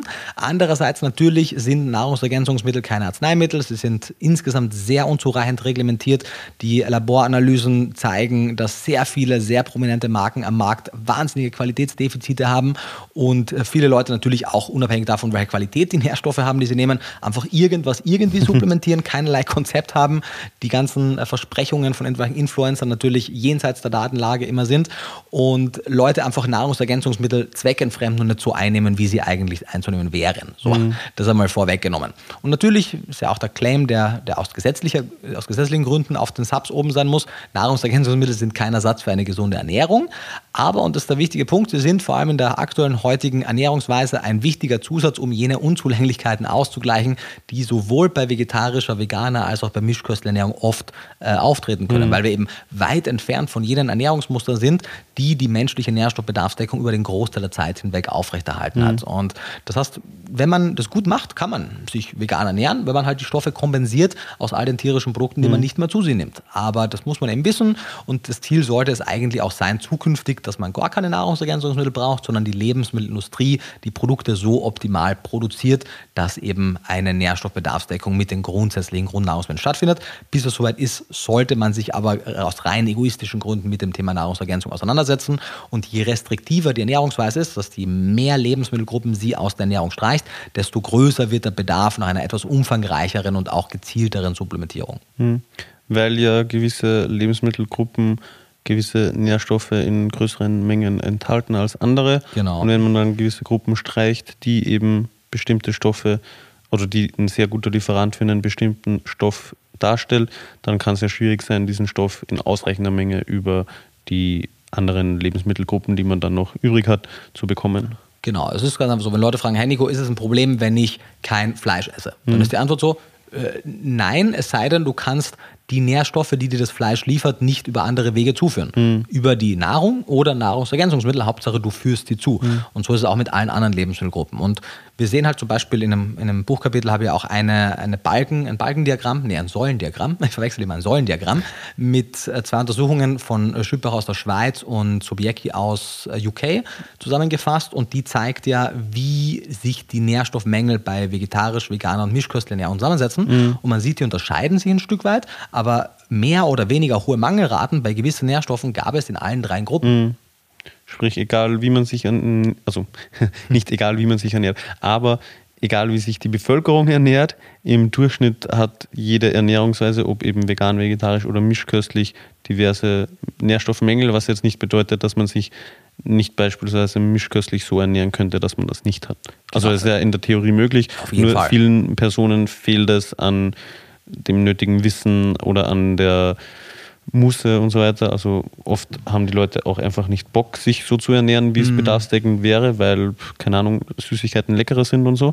Ja, und auch die Verfügbarkeit. Ich meine, die, viele der nährstoffreichsten Lebensmittel werden heute einfach kaum mehr gegessen, A, weil sie wenig verfügbar sind mhm. oder weil Leute mittlerweile auch einfach einen Ekel vor ihnen entwickeln. Also jetzt auch rein der abseits der tierethischen Argumente, die allermeisten Mischköstler, die also gar kein Problem haben, Fleisch, Muskelfleisch zu essen, empfinden ziemliches Ekel vor den meisten Organen zum Beispiel. Mhm. Und Organe sind aber wahnsinnig nährstoffreiche Lebensmittel und auch das ganze Bindegewebe, das Knochenmark, viele Teile vom Tier, die Leute heutzutage eher ablehnen, wären wichtige Bestandteile einer ausgewogenen Ernährung. Und wenn die nicht gegessen werden, natürlich kann man es kompensieren, aber man, man ist halt ein Fehlschluss, ein Irrglaube zu denken, dass man das einfach weglassen kann, ohne dass es Nährstoffkonsequenzen nach sich zieht. Mhm. Und daher, das ist das Interessante, wir hatten das zum Beispiel ja gesehen bei der, bei der Kollagen-Glycin-Frage, wo wir gesehen haben, egal ob vegan, vegetarisch oder mischköstlich, du hast im Schnitt zwischen einem Viertel und einem Drittel der Glycinzufuhr nur, weil eben auch von dem, einem, was man, von dem, was man haben sollte. Ja. Weil ja selbst in der Mischkost. Oder was auch Personen ja, in der Vergangenheit hatten. Hatten, genau. Mhm. Also wenn du sowas sagst, das wäre ein unerreichbares Idealstation. Nee, das ist das Standardgehalt der Ernährung, wenn man sich ausgewogen ernährt. Und ausgewogen heißt eben quasi ohne jegliche Einschränkungen. Und wenn man sich und das machen wir ja auch aus ethischen Gründen, gewisse Einschränkungen auferlegt, die ja auch rational nachvollziehbar sind, dann muss man aber halt diese Einschränkungen auf andere, auf andere Ebenen kom kompensieren. Mhm. Und das mhm. wäre zum Beispiel eben beim Thema Kollagen mit einer Glycinanreicherung. Wenn man nicht eben die eigene Gesundheit zu einem gewissen Grad dahingehend opfern möchte. Genau, natürlich. Also das dann immer so die, frei, ja, natürlich, ja. kann man ja machen, aber gerade solange man für ein anderes, für ein anderes Kind, für ein anderes Lebewesen Sorgfaltspflicht hat, dann sollte sich die Frage nicht stellen, sondern dann geben wir diesem Kind, was es braucht, um gesund zu gedeihen. Genau, aber ich meine es für, für sich, selbst. selbst. So. Also ja. Klar, ich meine, wir können, also jeder Person ist es frei, sich vegan zu ernähren und nicht zu supplementieren und dann mit den Konsequenzen zu leben. Ob es sinnvoll ist oder ob man es für sich selber möchte, ist natürlich eine andere Frage. Ja, voll. Und also man, ich bin da, ich oder siehst du das anders? Ja, ich bin dann ehrlich gesagt noch unentschieden, weil natürlich bin ich ein sehr großer Verfechter der persönlichen Freiheit und grundsätzlich mhm. einmal sollte die persönliche Freiheit immer so weit gehen, bis die Freiheit anderer eingeschränkt ist. Dadurch, dass wir aber in den aller, allermeisten Fällen keine von der Gesellschaft isoliert lebenden und agierenden Individuen sind, haben unsere schlechten Entscheidungen für uns meistens auch Konsequenzen für unser Umfeld. Und wenn ein Kind halt schneller oder früher als halbweise oder weiße aufwächst, weil die Eltern sich halt katastrophal ernähren und katastrophal leben, ist das eben keine persönliche Entscheidung. Oder wenn ein solidarisches Gesundheitswesen eben solidarisch die Kosten einer insgesamt schlecht ernährenden Gesellschaft tragen muss, dann äh, sind das halt auch nicht nur persönliche Entscheidungen. Das heißt, ich bin einfach nur unentschieden, was ich, wie ich da in letzter Konsequenz dazu stehe. Okay. Ja. Ah, ich, ja. Also das ist jetzt, glaube ich, ein eigenes Thema für, für einen ja. Philosophie-Podcast, weil am Ende des Tages würde das ja dann sehr, sehr viele andere Entscheidungen auch Richtig, ja, es ist nicht nur eine reine Ernährungsfrage, ja, genau. Aber, aber bei ja. allen anderen Themen ich glaub, wage ich nicht, äh, mir da groß eine öffentliche Meinung zu machen, weil das Einzige, worüber ich halt adäquat sprechen kann, ist halt Ernährung. Genau. Ja, ja wunderbar. Was das? Oder ich würde sagen, das war's. Nee, das war's. Mehr zu, zu Supplements sagen. Ja, ja, ja, im Prinzip das Thema ist ja, das Thema Supplements ist ja riesengroß. Mhm. Wir müssen das jetzt aber auch gar nicht noch weiter ausführen, weil wir sind ja auch schon relativ weit fortgeschritten von der Zeit her. Wir haben ja zu den unterschiedlichsten Nährstoffen haben wir eigene Folgen zum Thema Multinährstoffe, wenn wir noch was machen. Also ich glaube, das Wichtigste von dieser zehnten Regel, von, den, von der keine Angst vor Nahrungsergänzungsmitteln, aber vielleicht eine, eine gesunde Skepsis ist, dass man sehr viel mehr Skepsis gegenüber der Qualität von Firmen aufbringen sollte. Das heißt, als Konsument deutlich mehr nachhaken sollte. Wo sind die Laboranalysen? Wo wird gezeigt, dass genau das drin ist, was draufsteht? Wo wird gezeigt, dass nichts drin ist, was ich nicht Oder, drin haben möchte? Ja. Laboranalysen, anderes. Wo ist die notwendige Transparenz und wirklich Firmen darauf festnageln? Und ja, im Prinzip so viel supplementieren wie notwendig, aber natürlich gerne auch so wenig wie möglich, weil wir wollen jetzt auch nicht mehr als notwendig machen. Mhm. Und die Notwendigkeit wird halt sinken mit steigender Optimierung der Lebensmittelproduktion. Und bis dahin ist es ein guter ein guter, eine gute Zwischenlösung, um sich mhm. auch, auch wenn Supplements, ich meine, was sind das? Das sind 50 Cent pro Tag, Euro, 1,50. Das ist wirklich nicht viel Geld im Vergleich Voll, zu dem, was ja. man sich damit langfristig an Kosten erspart. Mhm. Und generell, ich meine, die meisten Lebensmittel liefern einen Bruchteil der Nährstoffe, die du supplementieren kannst und kosten aber Vielfaches von. Mhm. mhm. Generell, es wird ja auch für alles Mögliche absurd viel Geld teilweise ausgegeben, auch für also auch so für Lebensmittel, wenn ich mir jetzt denke, so ein Genusslebensmittel, eine Tafel Schoko oder so, für, für den Preis könnte ich ein paar Tage sehr umfangreich supplementieren. Für alle, genau. Also, ja, also. es gibt sicherlich den, den Fall, wo eine, durch einen Schicksalsschlag es eine, eine alleinerziehende Person gibt mit x Kindern, die am Existenzminimum lebt und die sich vielleicht wirklich keine rundum adäquate Supplementierung für alle Kinder leisten kann. Den Fall mhm. mag es geben, will ich gar nicht wegdiskutieren. Aber bis jetzt alle anderen Menschen, die mit mir die, die mit mir darüber sprechen, sagen, ich kann mir das nicht leisten, wenn ich mir angucke, wie deren Einkommenssituation ist und wofür die Geld ausgeben, ist das halt eine lächerliche Ausrede. Mhm. Ja. ja, plus, also ja, eben in Einzelfällen, keine Ahnung, wenn, wenn ich jetzt eine alleinerziehende Mutter bin. Oder Vater. oder Vater, ja, dann, Oder was auch dann habe ich wahrscheinlich auch andere Sorgen als die optimale Nährstoffversorgung. Ja, ich meine, ihr habt Also- so viele Sorgen, dass ich gar nicht weiß, welche Sorgen ich noch haben sollte wahrscheinlich. Ähm, Ja, du solltest genau, die Sorge ja. trotzdem auf jeden Fall Ja, haben. Aber ja, ja, das sind Also es das soll jetzt auch nicht irgendwie so, so heißen von wegen, hey, das, das kann einem dann egal sein. Aber ich meine, nur, also das ist für so eine Person dann, wenn es aktuell finanziell gerade schwieriger ist, wahrscheinlich auch nicht die Ja, ja, das auf highest jeden Fall. Priority. Aber ja, am Ende des Tages, damit schon wieder. Also am Ende des Tages, am Ende des Podcasts zu sagen, Am Ende des Podcasts Zusammenfassung. ist es natürlich ähm, so, dass es sinnvoll ist für die eigene Gesundheit und die Gesundheit der, der Kinder, der eigenen Kinder, dass man auf eine optimale Nährstoffversorgung achtet und wenn man dazu gegebenenfalls Nahrungsergänzungsmittel braucht, dann ist das auf jeden Fall eine relativ praktische und guter Vorsteher und wenn man die entsprechende Qualität hat, auch sichere Jawohl. Alternative. Genau. Wunderbar, dann würde ich sagen, mit diesen abschließenden Worten verabschieden wir uns heute von euch und wir freuen uns auf die nächste Folge. Freuen uns, wenn ihr uns eine Bewertung da lässt, wenn euch der Podcast gefallen hat. Und bis zum nächsten Mal. Alles Gute und beste Gesundheit.